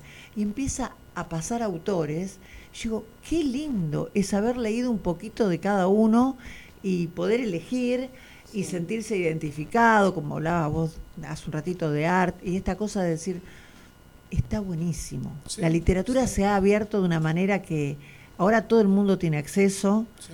Eh, ¿Fue el día del bibliotecario o es hoy? Es hoy el Día del Bibliotecario, así que nuestra nuestro saludo, nuestra felicitación y nuestro agradecimiento a estas personitas que están ahí con que siempre me causaron, a ver, eh, un misterio, porque yo digo, ¿cómo pueden estar ac- en un lugar así lleno de libros y acordarse y saber? Claro, Y- por eso, después, el lugar lleno de libros es maravilloso. Sí, Siempre sí, me sí. quedó la imagen de Sí. La Bella y la Bestia de Walt Disney cuando él le muestra esa biblioteca inmensa. eh, el tema es acordarse, sí, el orden que Claro. tiene la bibliotecaria, cómo tienen orden arreglados los libros prolijos. Y Un mundo maravilloso. sí, la verdad que un mundo maravilloso, como que se había inventado Sarmiento. También. Este, La por- biblioteca tiene un, un- algo en particular, el ambiente de biblioteca, para el que le gustan los libros, la escritura, Sí. algo, porque los talleres que yo doy, por lo menos yo lo que noto, que no es lo mismo darlo en un aula común o en un salón, que estar en una biblioteca, en un ambiente donde hay libros Claro. pareciera como que influye, ¿no? Y de hecho los libros, estoy tan loco, pero creo que tienen cierta vida propia. Los Sí, libros vienen sí, a las sí. personas. Es un lugar misterioso. Eso, eso, eso. Yo sigo, eh, tengo así de fotocopias eh, y libros. No, no lo leo si no me queda otro, obviamente, pero si es un cuento que voy a narrar, lo imprimo. Lo imprimo y me, y me gusta el No, papel y, y esto es lo que hablamos, y, lo que hablábamos el otro día, de que uno puede con in- en internet buscar, bajar y leer, pero no es lo mismo que encontrarse con el libro. Papel. No, no, en el libro es como que está el espíritu del escritor ahí, ¿no? Eh, todo lo que plasmó, todo lo que quiso comunicar, todo. Este, porque aparte en internet buscas un libro y después sale tarjeta naranja. Seguís con el otro capítulo. Garbarino. No, no, no, no, pero igual, este, no, no, yo no me, no me, no me hallo, no puedo, no puedo. No, yo no, tengo no, que ese- buscar el libro de alguna manera. Es una ventaja que uno puede seleccionar o, y leer otras cosas como Sí, la facilidad que en cualquier momento uno pone en el celular y te, bueno, y te Claro, sale ahí, eso es, para es eso, maravilloso. Pero si tengo que elegir, elijo, elijo Sí, el sí, libro, el libro, Sí, sí, el libro. Sí, sí, que sí, la sí. mayoría este, nos pasa eso. Sí, sí, sí. Y es sí. lo mismo que las películas. Vos ves una película, toda acción, y después lees el libro y decís, esto es otra cosa. Claro. Cambia mucho. Sí, yo creo que la película basada en un libro te da como una cierta idea, un panorama, Exacto. te puede llegar a, a pintar a ver si te gusta o no, este, y después, bueno, si te interesó, puedes llegar a leer el libro. Eh, yo creo que eh, por ahí es mejor eso que vos decís, ver la película y después el libro, porque si lees el libro muchas veces te decepcionas después Claro. cuando pasa el libro como ji- jibarizado a la pantalla que le han cortado cosas tan importantes. Este, ¿no? Entonces mejor o quedarse con el libro solo o ver- leerlo de- de- Sí, sí, al margen de la, de la película. Hablando de libros, evidentemente no han pasado de moda, porque el sábado, domingo, perdón, Domingo. 25 de septiembre, eh, Graciela presenta su segundo libro. De cuentos de fantasía, pero en realidad es el cuarto. El Ah, cuarto pero yo libro, creo, o sea, El sí. cuarto libro, Sí. y este es el segundo de hadas. Eh, cuentos de hada y fantasía, exacto. Muy el bien. primero fue en el 2017, mi primer hijito literario, que le puse ese nombre porque me encantó, porque era todo duendes, princesas, reinos. Y bueno, después seguí con Ela, y la- Ela la Sí. heredera, Sí. que en realidad es un, como le dije al profe, es eh, mi autobiografía, pero como todos tenemos cierta cosa cuando escribimos algo de nosotros, porque... este pudor que hablamos. Claro, y aparte el decir mucho sufrimiento, porque hemos pasado muchas cosas en la vida, cada uno a su manera. Entonces lo puse dentro de un cuento de hadas, de hadas, fantástico, donde la abuela, los ancestros, en fin, empezaron a ver sirenas. Obviamente mi abuela no vio sirenas en un río, y a partir de ahí empezó toda una historia de chamanes, en fin, toda la historia mía aparte de los problemas, la problemática en familia con mis padres, mis hermanos, después la vida de mis hijos. Inclusive yo hablé con, porque yo tengo ocho, ocho niños ya grandes, y hablé con ellos si querían que le ponga el nombre de ellos o un nombre fantástico. Y me dijeron que no, mamá, somos nosotros, nuestros nombres. Y bueno, es la vida de ellos en cierta manera. Les tuve que pedir Como permiso, permiso, claro. No directamente, pero algo así, porque iba a influir mucho en la escritura. Qué lindo, o sea, que con tu vida fuiste creando un mundo un libro, fantástico. una novela, exactamente. Eh, bueno, ¿y cuándo surgió esto? ¿Cómo fue que te gustó la fantasía? Porque también no es un, te- un Eh, género fácil. Exacto. Eh, como dijo el profe acá. Eh, yo le digo profe, pues con cariño. Y por supuesto. es el que influye un poco ahora para seguir adelante.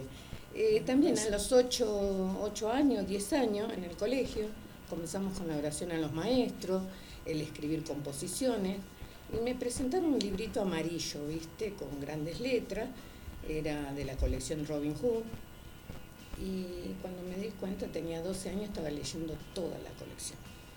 Y en un primer borrador escribí El Circo Alegre. cuando, como dijimos, fui a ver una película en aquel momento eh, de, mm, eh, ¿cómo se llama? Había una vez un circo y ahí me quedó eh, el escribir sobre el mismo. Pero fue un borrador.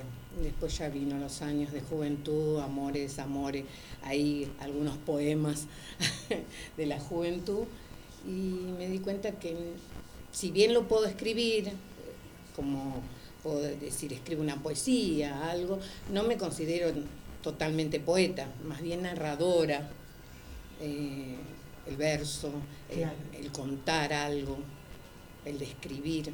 es Y después me vinieron los hijos, que habrás estado muy ocupada también. Claro, yo no llegué a terminar, eh, sinceramente, en la adolescencia el colegio porque me casé. Y ahí empezaron a venir los niños cada dos, tres años. Igual nunca dejé de escribir, ¿eh? Dentro de todo escribía cartas, escribía íntimamente, diarios, iba escribiendo por ahí, me salía algún poema, alguna historia, pero fueron quedando en hojas amarillas, Claro. guardadas en un rincón dentro, de, digamos, del ropero. Y en el año 2017, 2015, digo, eh, ya grande, hijos mayores, nietos obviamente chicos, decidí terminar el colegio, empezarlo y terminarlo. Así que en el 2015 al 2017, con 9.95 terminé el colegio. Qué Muy lindo. bien, muy bien. En la media 12, que está acá en Remedio Escalada, en Alcina. Qué orgullo para tus hijos, Graciela. Y los llevé un poco a los mayores, los fui llevando conmigo, se fueron recibiendo en turno noche.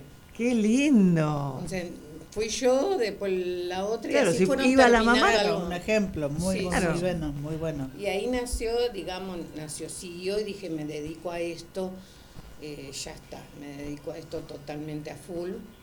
Sí, cuidamos nietos, hacemos Sí, sí, la vida- la hacer, vida que uno puede- obviamente, pero a full total eh, escribir y ahí nació El Indigente y otros cuentos en el 2019.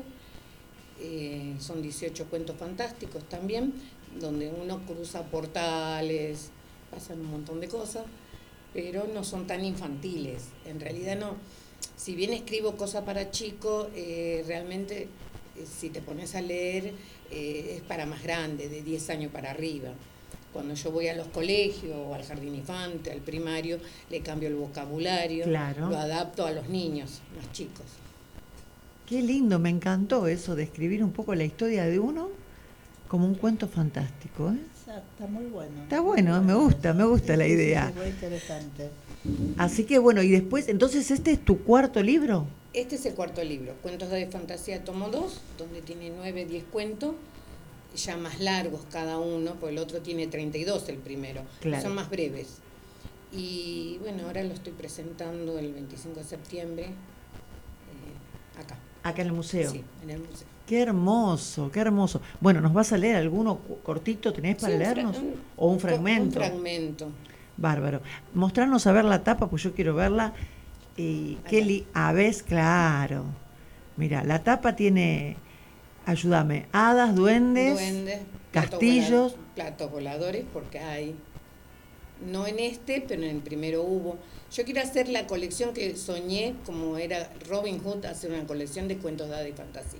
Aparte de otros libros que pueda llegar a escribir o salir en, en su momento. Acá estamos leyendo que sos este de Lanús. Sí, A ver, contanos, ¿estudiaste piano? exactamente, A a, los tres años. Todavía no me podía sentar en, en, En el banquito de- en el taburete. Y me subían y empecé a tocar el piano y me recibí a los 17. Obviamente no llegué a, digamos, a enseñar nada, pero eh, después seguí con el órgano y todo en la vida. Fui a la iglesia, alguna cosa, y bueno, ahí me volví a reencontrar con el piano. No, pero re interesante. Aparte, lo que tiene la música, que acompaña tanto a la escritura, que es un poco lo que nos está pasando a nosotras cuando narramos, que viene un, un músico y cómo cambia el espectáculo. Sí, totalmente. Está, está muy relacionado, está muy... Es como que nada, no puede estar una cosa sin la otra, pareciera. Y eso está buenísimo.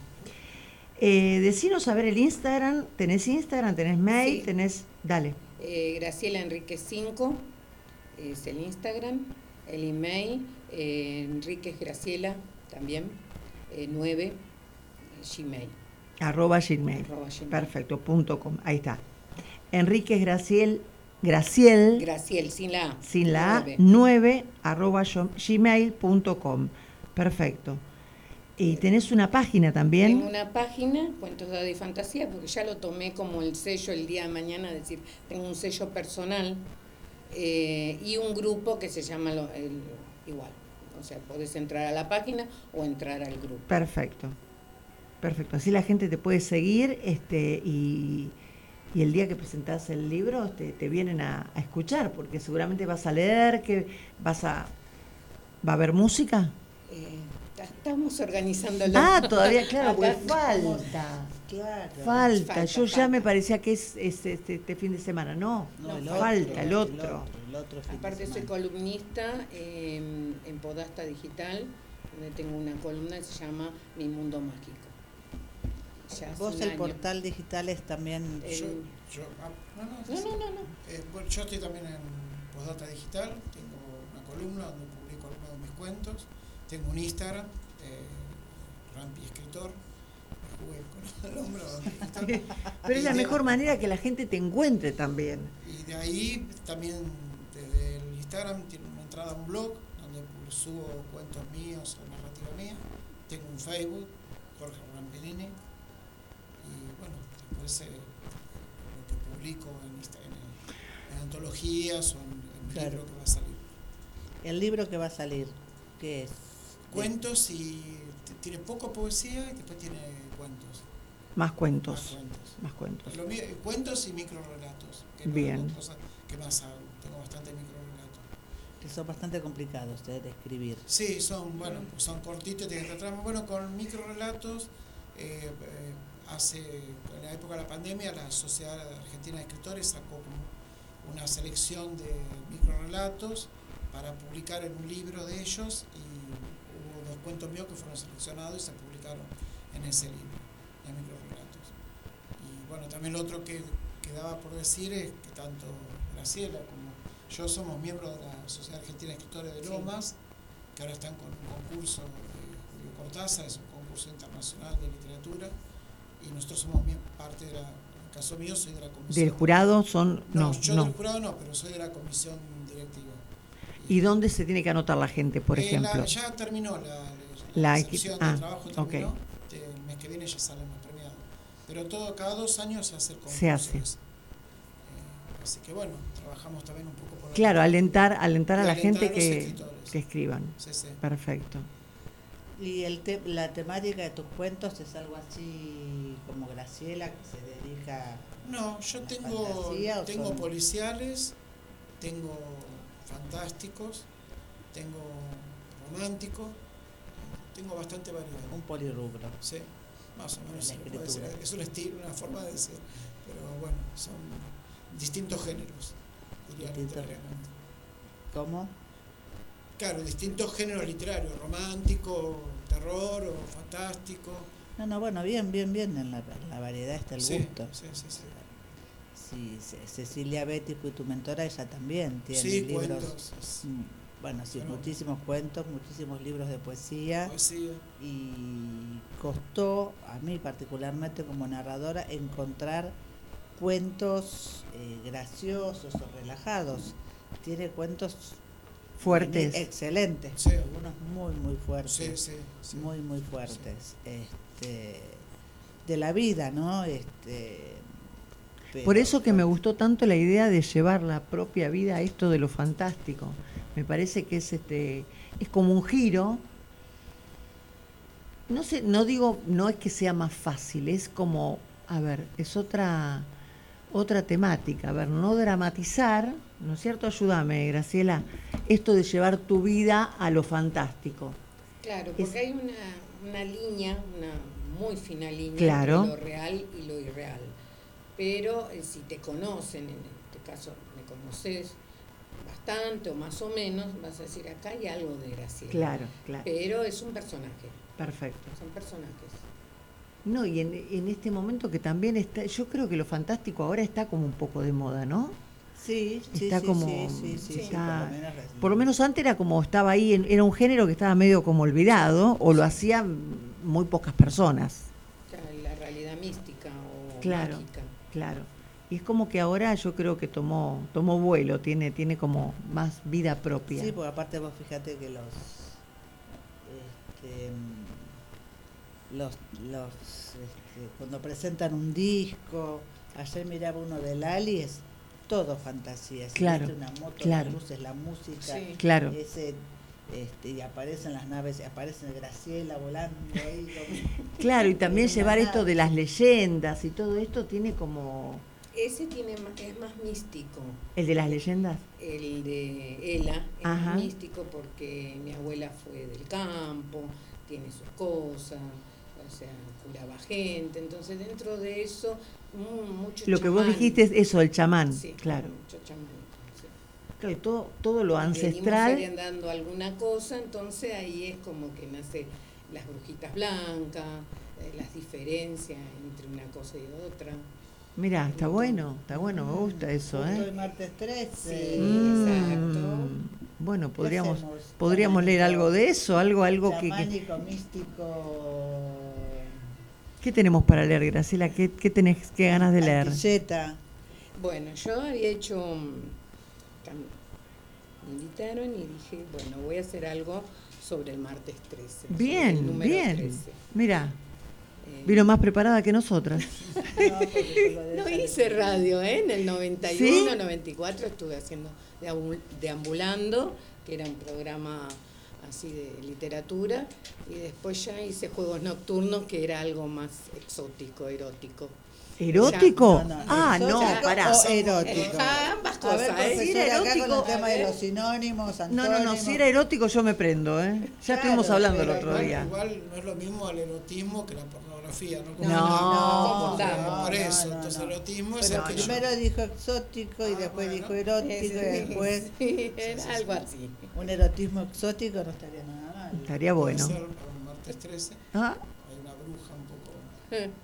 dicharachera. Feliz. Ah, dale. Bueno, Bueno, hoy cuando iniciamos el programa igual estuvimos hablando si pasamos por debajo de la escalera, qué pasa con los gatos negros, eh, si se vuelca aceite. eh, no hablamos de la sal, pero eso ya está aclarado hace mucho. Ah, tiene razón. ¿La sal que era? ¿No había que? La eh, es de desgracia si se te eh, sale en la mesa. ¿O que no le puedes dar el salero al otro? Claro, bueno, eso viene de la época romana, cuando el, la sal se usaba como medio de pago. Claro. Entonces, si yo te daba la bolsa en la mano y se volcaba la sal, ¿de quién era la culpa? ¿Tuya o ¿Por mía? qué? Mía ¿Y que yo, mía No que yo no la pero ¿de quién era recibía. la culpa? Ah, había un culpable, claro. Entonces, se te, se te caía la Ah, bolsa. se y eso era mala sal, suerte. claro, entonces para evitar conflictos, el empleador apoyaba la bolsa con sal. y el otro la salario, tomaba sin... Y el otro la tomaba. Claro. Ah, Entonces ahí se, si se se, evitaba- a mí en el camino, yo era el Tu problema. Y si se te caía, le- se le caía el... Claro, era un, una, un Poncio Pilato, digamos, Claro, una cosa así. esta, eh. Entonces, Claro. bueno, de ahí viene la que- no se da la sal en la mano. En la mano.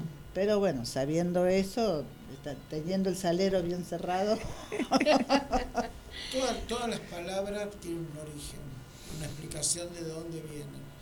El resto de que si es buena suerte o mala suerte pasa por la imaginación de cada uno y la- las creencias de cada uno. Pero el origen es real, Claro. algo que ocurrió. Claro. Este, si uno, cuanto uno más sabe de palabras, de que el origen por ahí es menos místico, ¿no? O Claro, si uno tiene la... Claro, supersticioso, claro. Porque es lo que uno cree. Pero bueno, eh, también es lindo tener parte de... Y sí, es como que le da un misterio. que hace que la- sí, sí, sí, sí, sí, obviamente. Hay un montón de cosas Bueno, que... y otro mito que hay sobre la sal o el aceite, que yo cuando me piden prestado la vecina o mi hija o alguna cosa, es darle una monedita, aunque no sea relevante que sea actual, sino 25 centavos, una monedita, porque así no te peleas. Supuestamente Ah, Bueno, eso ese, está, ¿no? ¿ves? Cuando te regalan pañuelos, era... Pa- Y cuando te regalan una billetera. Ah, esa no. Sí, Ah, cuando te darla regalan, una sí, moneda. una monedita dentro. Bueno, mi hermano cocina muy bien y hace dos o tres años me acuerdo que le regaló el aniversario de casado un cuchillo. Entonces, el lugar donde lo compré, la señora me dice, bueno, tu hermano te tiene que dar cinco pesos. Bueno, si me devuelve todo lo que gasté en el cuchillo, mejor, ¿no? Me dice, no, justamente para evitar peleas, cuando uno regala un cuchillo, Claro, mira no me acuerdo si me los dio, pero bueno. Sí, son esas supersticiones que no sé por dónde vienen, ¿no? Claro, claro. Este, Y deben tener, como dijo Jorge, tienen, deben tener alguna explicación. Sí, sí, seguramente. Y después, bueno, uno se va por las ramas y le agrega o no, y bueno, este, Claro, sí, hace, mira. crea este misterio. Me tenés que dar el 50%, me dijo la señora que me lo vendió. Bueno, ¿la a ver. escuchamos a Graciela? Bueno, el número 13, especialmente si cae martes o viernes, ha tenido connotaciones negativas en muchas culturas, principalmente la religiosa. Nos causa algo en la piel y en la mente. Cicerón dijo, se llama supersticiosos a quienes rezan u ofrecen sacrificios todos los días para que sus hijos lo sobrevivan. Por este hecho, superstición y religión van de la mano. Claro. Continúo. ¿Cuándo se originó entonces el día de la maldición de martes 13? Desde las culturas antiguas hasta hoy se estableció día maléfico de energía negativa y mala suerte. Es a partir de la última cena entre los doce discípulos y Jesucristo, ya que el decimotercero lo traicionó. Desde entonces, y junto con otras creencias, desde otros lugares del mundo se interpretó como un día desafortunado. En la cultura griega y en otros países como España, Cuba, Uruguay, Paraguay, República Dominicana, Argentina, Chile, Perú, Venezuela, Colombia y Ecuador, se lo considera el martes 13 como día de mala suerte. En Italia es el viernes 17, por la desgracia, ya que dicen que Jesús murió el día viernes, es como eso. Marte es el dios romano de la guerra, por lo tanto el día martes está regido por el planeta rojo, por la destrucción, la sangre y la violencia. Para los egipcios era un día de mal agüero, por ser el nacimiento de Tifón, un gigante que se atrevió a escalar el cielo. Para la civilización turca, se cree que Marte es un, día funesto, como el jueves para los griegos, por lo que nadie ese día anda en las calles, no emprende ninguna empresa ni negocio importante. Para los anglosajones es el viernes 13 el de mala suerte. En el Apocalipsis, por ejemplo, capítulo 13, corresponde al anticristo y la bestia. En las leyendas nórdicas, el 13 es la cábala, que enumera tres espíritus malignos. En las leyendas escandinavas, la cena de los dioses en el Valhalla por Loki, que es el espíritu del mal y décimo tercer invitado. En el tarot, el número 13 hace referencia a la muerte, o sea, la desgracia eterna. En la Edad Media era llamado el pequeño maléfico, el que regía el temperamento, la voluntad, la atención y la, agres- y la mm, agresividad. Después, ¿qué otros datos tenemos sobre el martes 13? Según otras leyendas dice, un martes 13 se produjo la confusión de lengua en la Torre de Babel. En Constantinopla cayó el Imperio Romano, un martes 13 de 1453. En astrología, las cosas son todas 12, y una más implicaría inestabilidad y desequilibrio en el mundo o en el universo. Los hindú hablan del 12 experiencia vital en los humanos. Uno más sería la alteración del individuo. ¿El martes tense tiene fundamento científico? No, no tiene fundamento en la ciencia. Por eso queda claro que esa energía negativa se la impone totalmente a un mito. ¿Existen personas que hayan esta diferencia, pero a la inversa? Sí. Existen otras personas que ven como el martes 13 un día de buena suerte y hacen apuestas, juegan a- al azar y ganan mucho dinero. Claro. Los romanos lo toman muy en serio en su vida cotidiana, la mala suerte. Entonces, en ese día 13 no se realizan bodas, negocios ni otras actividades. Tiene un nombre, el miedo al 13, clínicamente el 13 llamado, es medio raro, ¿no? farasedecatropobia o tresidabomartiofobia. No me sale, es tan raro, chica, que no más me miedo sale. al nombre que al martes 13. Sí, sí. Sí, es Da más miedo el nombre que el martes 13. Y sobre el viernes 13 también hay algunas cosas. Por ejemplo, el 13 de octubre de 1307 inició la persecución contra los caballeros templarios, que acabarían con la destrucción de la orden. El 13 de octubre de 1972 fue el vuelo este de 571 de la, eh, de la Fuerza Aérea Uruguaya, que se estrelló en los Andes y bueno, y produjo que se comieron unos con otros. El viernes 13 de 1992 asesinaron a las niñas Alcácer y 75 días después encontraron sus cuerpos. Y en la literatura, por último, me queda por decir que está plasmado en cuentos de Un martes 13 surreal de Patricio Scarfo y una recompilación de cuentos breves son El Código da Vinci de Dan Brown también y los libros que dieron lugar a un montón de series como Martes 13, Halloween, Viernes 13. En conclusión, no existe un estudio real que verifique científicamente los infortunios que causan tanto martes 13, viernes 13 o viernes 17. Es todo un mito. Qué bárbaro, ¿eh? Esa Hay es que la historia, atento. chicas. Hay que estar atento. Sí, todos los días. Sí, sí, sí, yo estaba pensando, no, cuando me fracturé no, me, no era martes 13, cuando, tampoco, así que no. No, le da un poquito de sal a la vida, este Sí, pensar y sí, hacer este algo- juego de cosas, algo este, Exactamente. picante. algo exactamente. picante y algo Sí, que bueno, un uno puede, de- uno a veces emociono como para jugar con eso. sí, cuando a uno le pasa algo malo, también uno le quiere echar la culpa a algo y bueno, viene bien en ese Siempre es bueno tener a quien echarle la culpa. caso. ¡Apa! Bueno, Siempre es bueno.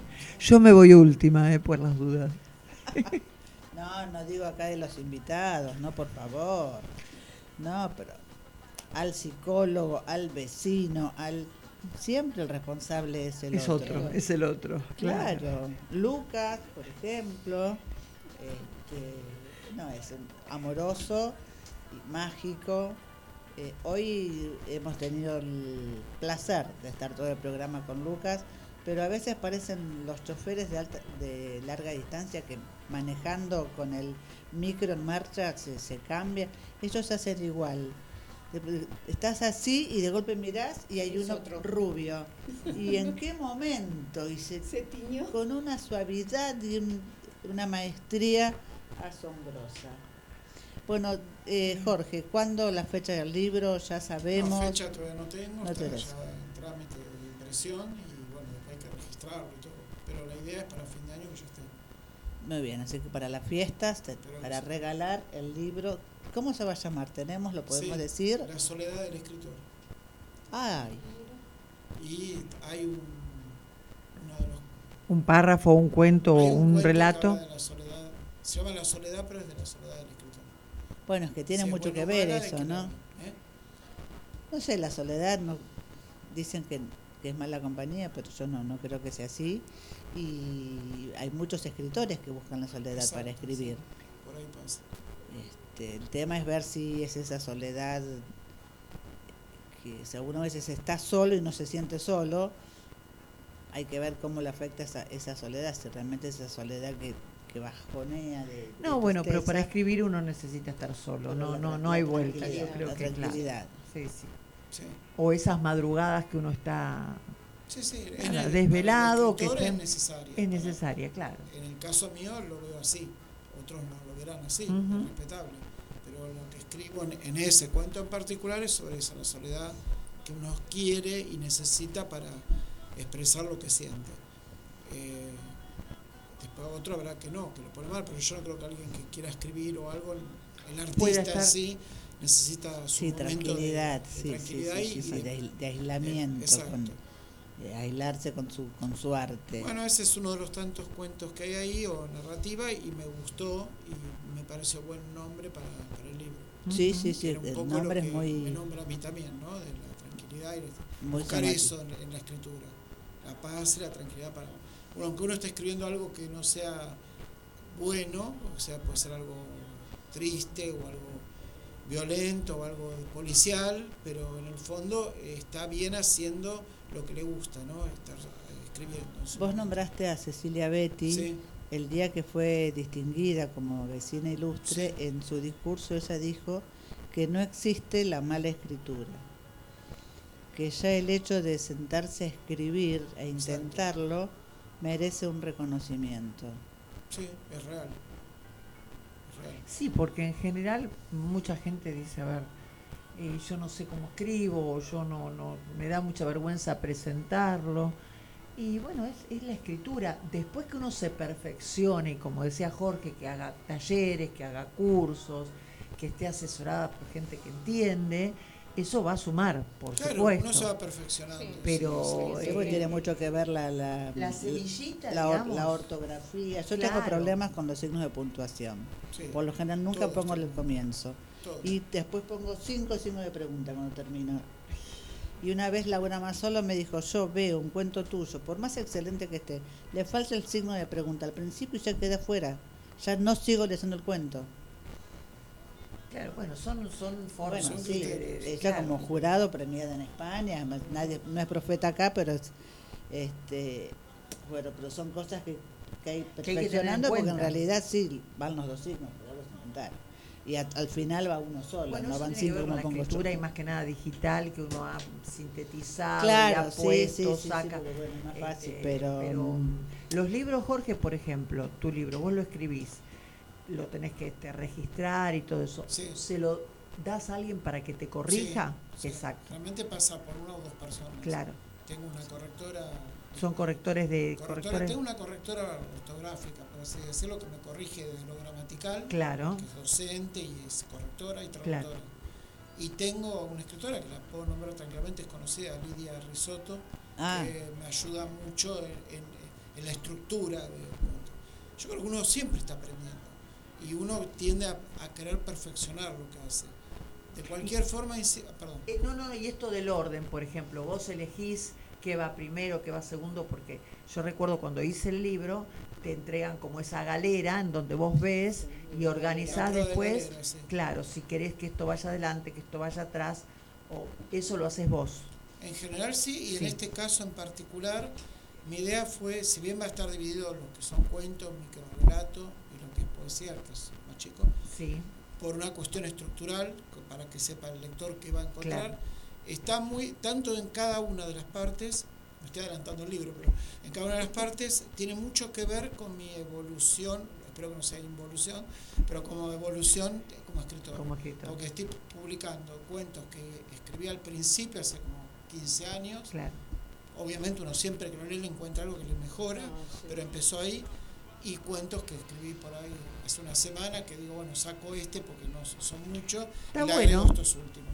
Está bueno porque el que te conoce y el que te ha leído antes Sí. también este, tiene la posibilidad de ver cómo, Claro. cómo creciste, cómo, cómo, no sé si creciste o cómo avanzaste o cómo cambiaste, Sí, eh, que es la propia vida. Exacto, pero aparte ella escribió algo de fantasía que tomó parte de su historia de vida, de la familia, eso. Y yo creo que todos los escritores, cuando Sí. escriben algo, cuando escriben algo, siempre hay algo de uno. Entonces uno está contando parte de su vida, Claro. con otro nombre, con otra producción, Otro, o- claro. este, pero siempre hay algo. Y hay un- algo que yo puse en un, en un cuento mío al final, que es una prosa poética más que un cuento, y que no, no es algo mío porque lo escuché de muchos escritores, que dice, siempre que un escritor está viajando, caminando o hablando con alguien, algo le va a quedar que le puede servir para un cuento. Claro. Así que cuídense cuando hablan con un escritor, porque siempre algo lo va, Claro, lo- lo va a claro. plasmar. Cecilia Betty me decía que era real, que era eso, Borges lo decía también, y es así, el, el escritor es observador. Y sí, como el que pinta, o sea, el que Exacto. pinta tiene la imaginación y le vienen cayendo ideas de lo que vio, de lo que escuchó, del Sí, color que le llamó la atención y, todo está tan No, Cecilia relacionado. Betty es muy así. Vos a veces le comentás y te sí, sí, sí, porque ese día en, en una servilleta de papel estaba esa frase y Claro. Bueno, pero ustedes decían hoy, no quiero irme en el tiempo, pero ustedes comentaron en un momento que decían que ahora se usa mucho la fantasía. Creo que dijeron algo de Lali, que había Sí. presentado sí, algo. los videoclips Bueno, son ahora con Pero todo. la realidad es que la, escritura, el escritor no hace más que mostrar reflejar la realidad que nos rodea. Porque ¿quién iba a imaginarse hace unos años atrás que íbamos a vivir una pandemia como la vivimos? Sí. Es un cuento de Radbara por vivir la, Claro. la pandemia. O sea que entramos en una ficción, aunque era vida real. Entonces está todo con la comunicación hoy en día, la globalización que hay con internet y todas las comunicaciones, con la- las narrativas que nos dicen todos los que hablan en televisión de todo tipo, cualquiera sea el cargo que ocupe o el, not- o el periodista, algo siempre está narrando algo, porque no es una noticia, es una narración porque escribe apuntando algo. Entonces vivimos rodeados e influenciados por, por, por cosas que nos condicionan. Totalmente, yo ahora que decís, eh, lo nombraste a Ray Bradbury, eh, me acordé en su momento cuando yo preparaba el cuento, que narré Vendrán lluvias suaves, Sí, me acordaba de los supersónicos, Claro. que en su momento, cuando mirábamos los supersónicos, no nos imaginábamos una máquina que nos hablara o que de pronto con un botón salieran las tostadas. Y yo en ese, en el preparando ese cuento me imaginaba las luces. Viste que lugares ahora que vos, vos pasás y se apagan las luces. y- Exacto.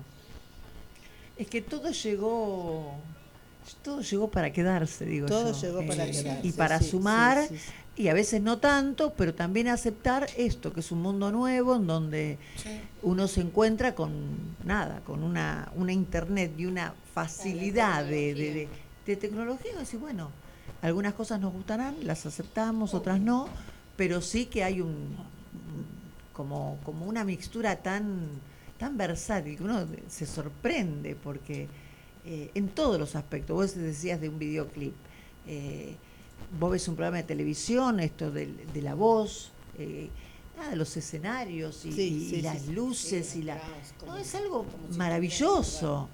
Este, y eso está bueno. Está bueno cuando nos crucemos con alguna de las sirenitas de los cuentos de, de Graciela. Qué lindo, qué ¿No? ¿Te lindo. imaginás una Mm. sirenita que te visita un hada? No, está bueno. Eh, yo me acuerdo que había visto mm, Laberinto de un fauno, no sé si lo viste. Sí, Bueno, esa película a mí me marcó tanto, tanto. ahí saqué una idea. Claro, porque son, son, fue una película que me, ¿usted la vio? Sí. Me encantó, a mí me encantó. Me la sugirieron en el ISER en su momento y nada, me enamoré de esa película. Bueno, está bueno, está bueno, no, no perdamos la fantasía, no tengamos miedo al martes 13, todo puede pasar, usted puede, puede fallar también de ser Usam, y le- hasta que le falló, pero no fue un martes 13. Eh, pensemos que es un día que podemos tener mucha suerte también.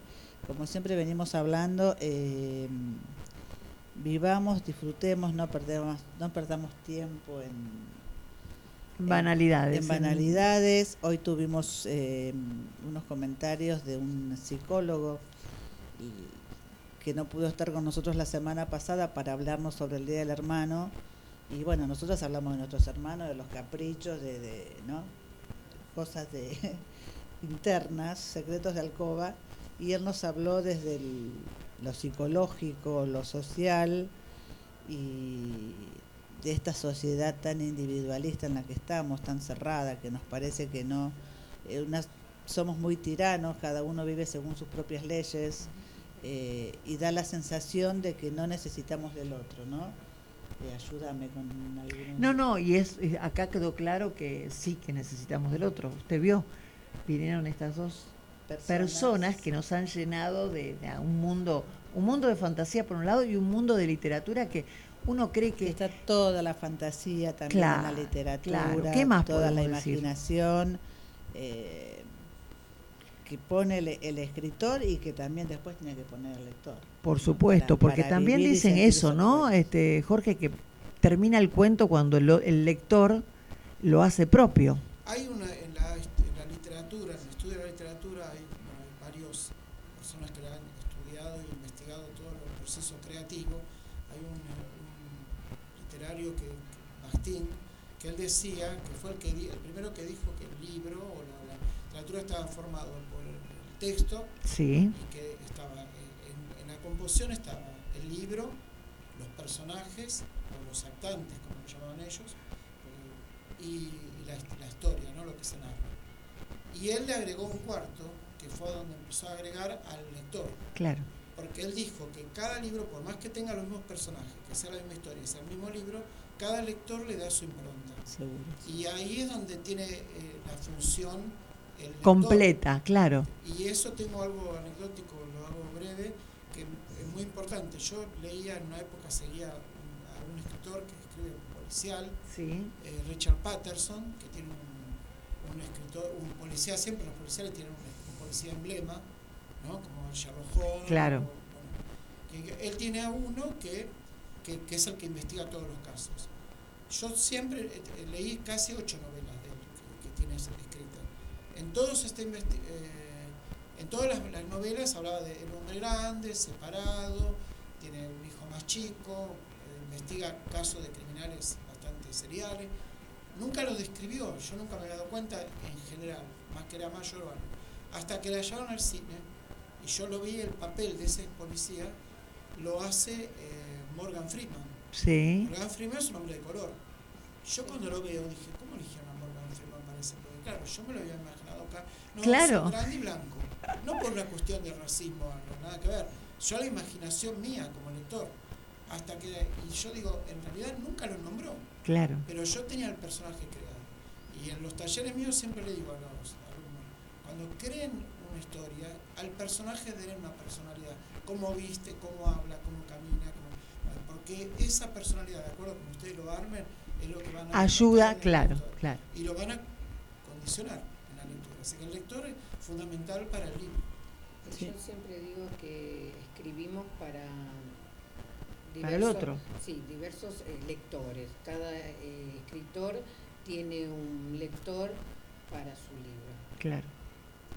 Es que es así, es así. Bueno, se nos está acabando el tiempo, me parece. Sí, se nos está acabando el tiempo, así que mm, vamos a agradecerle muchísimo a Jorge Rampinini. Muchísimas gracias por el adelanto de La soledad del escritor. Acá tenés dos narradoras para la presentación del libro. Encantado. Ya estamos Gracias a ustedes. Este, eh, no, un, un placer, un placer realmente recibirte, Jorge. Eh, felicitaciones por todo lo que estás trabajando, felicitaciones por haber salido de lo tecnológico y pasarte a lo, a lo literario, algo más, más humano, digamos, con, con más sentimientos, donde uno por ahí puede poner más lo- lo- sus sentimientos. Eh, y bueno, muchísima suerte, éxitos Graciela, nos vamos Muchas a ver el gracias. 25 este, con la presentación del cuarto libro, el segundo de Cuentos de fantasía. Hadas y Fantasía. Y bueno, muchísimas gracias a, a los dos, muchísimas gracias Nancy, muchísimas gracias Lucas y nos escuchamos la semana que viene. Un abrazo para todos, cuídense hoy martes 13, no se casen por las dudas. Un placer, muchas gracias. Martes, 13 a 15, de mí hacia ustedes. Magazine de interés general, belleza, salud, entrevistas y mucho más. De mí hacia ustedes por Cultura Lomas Radio.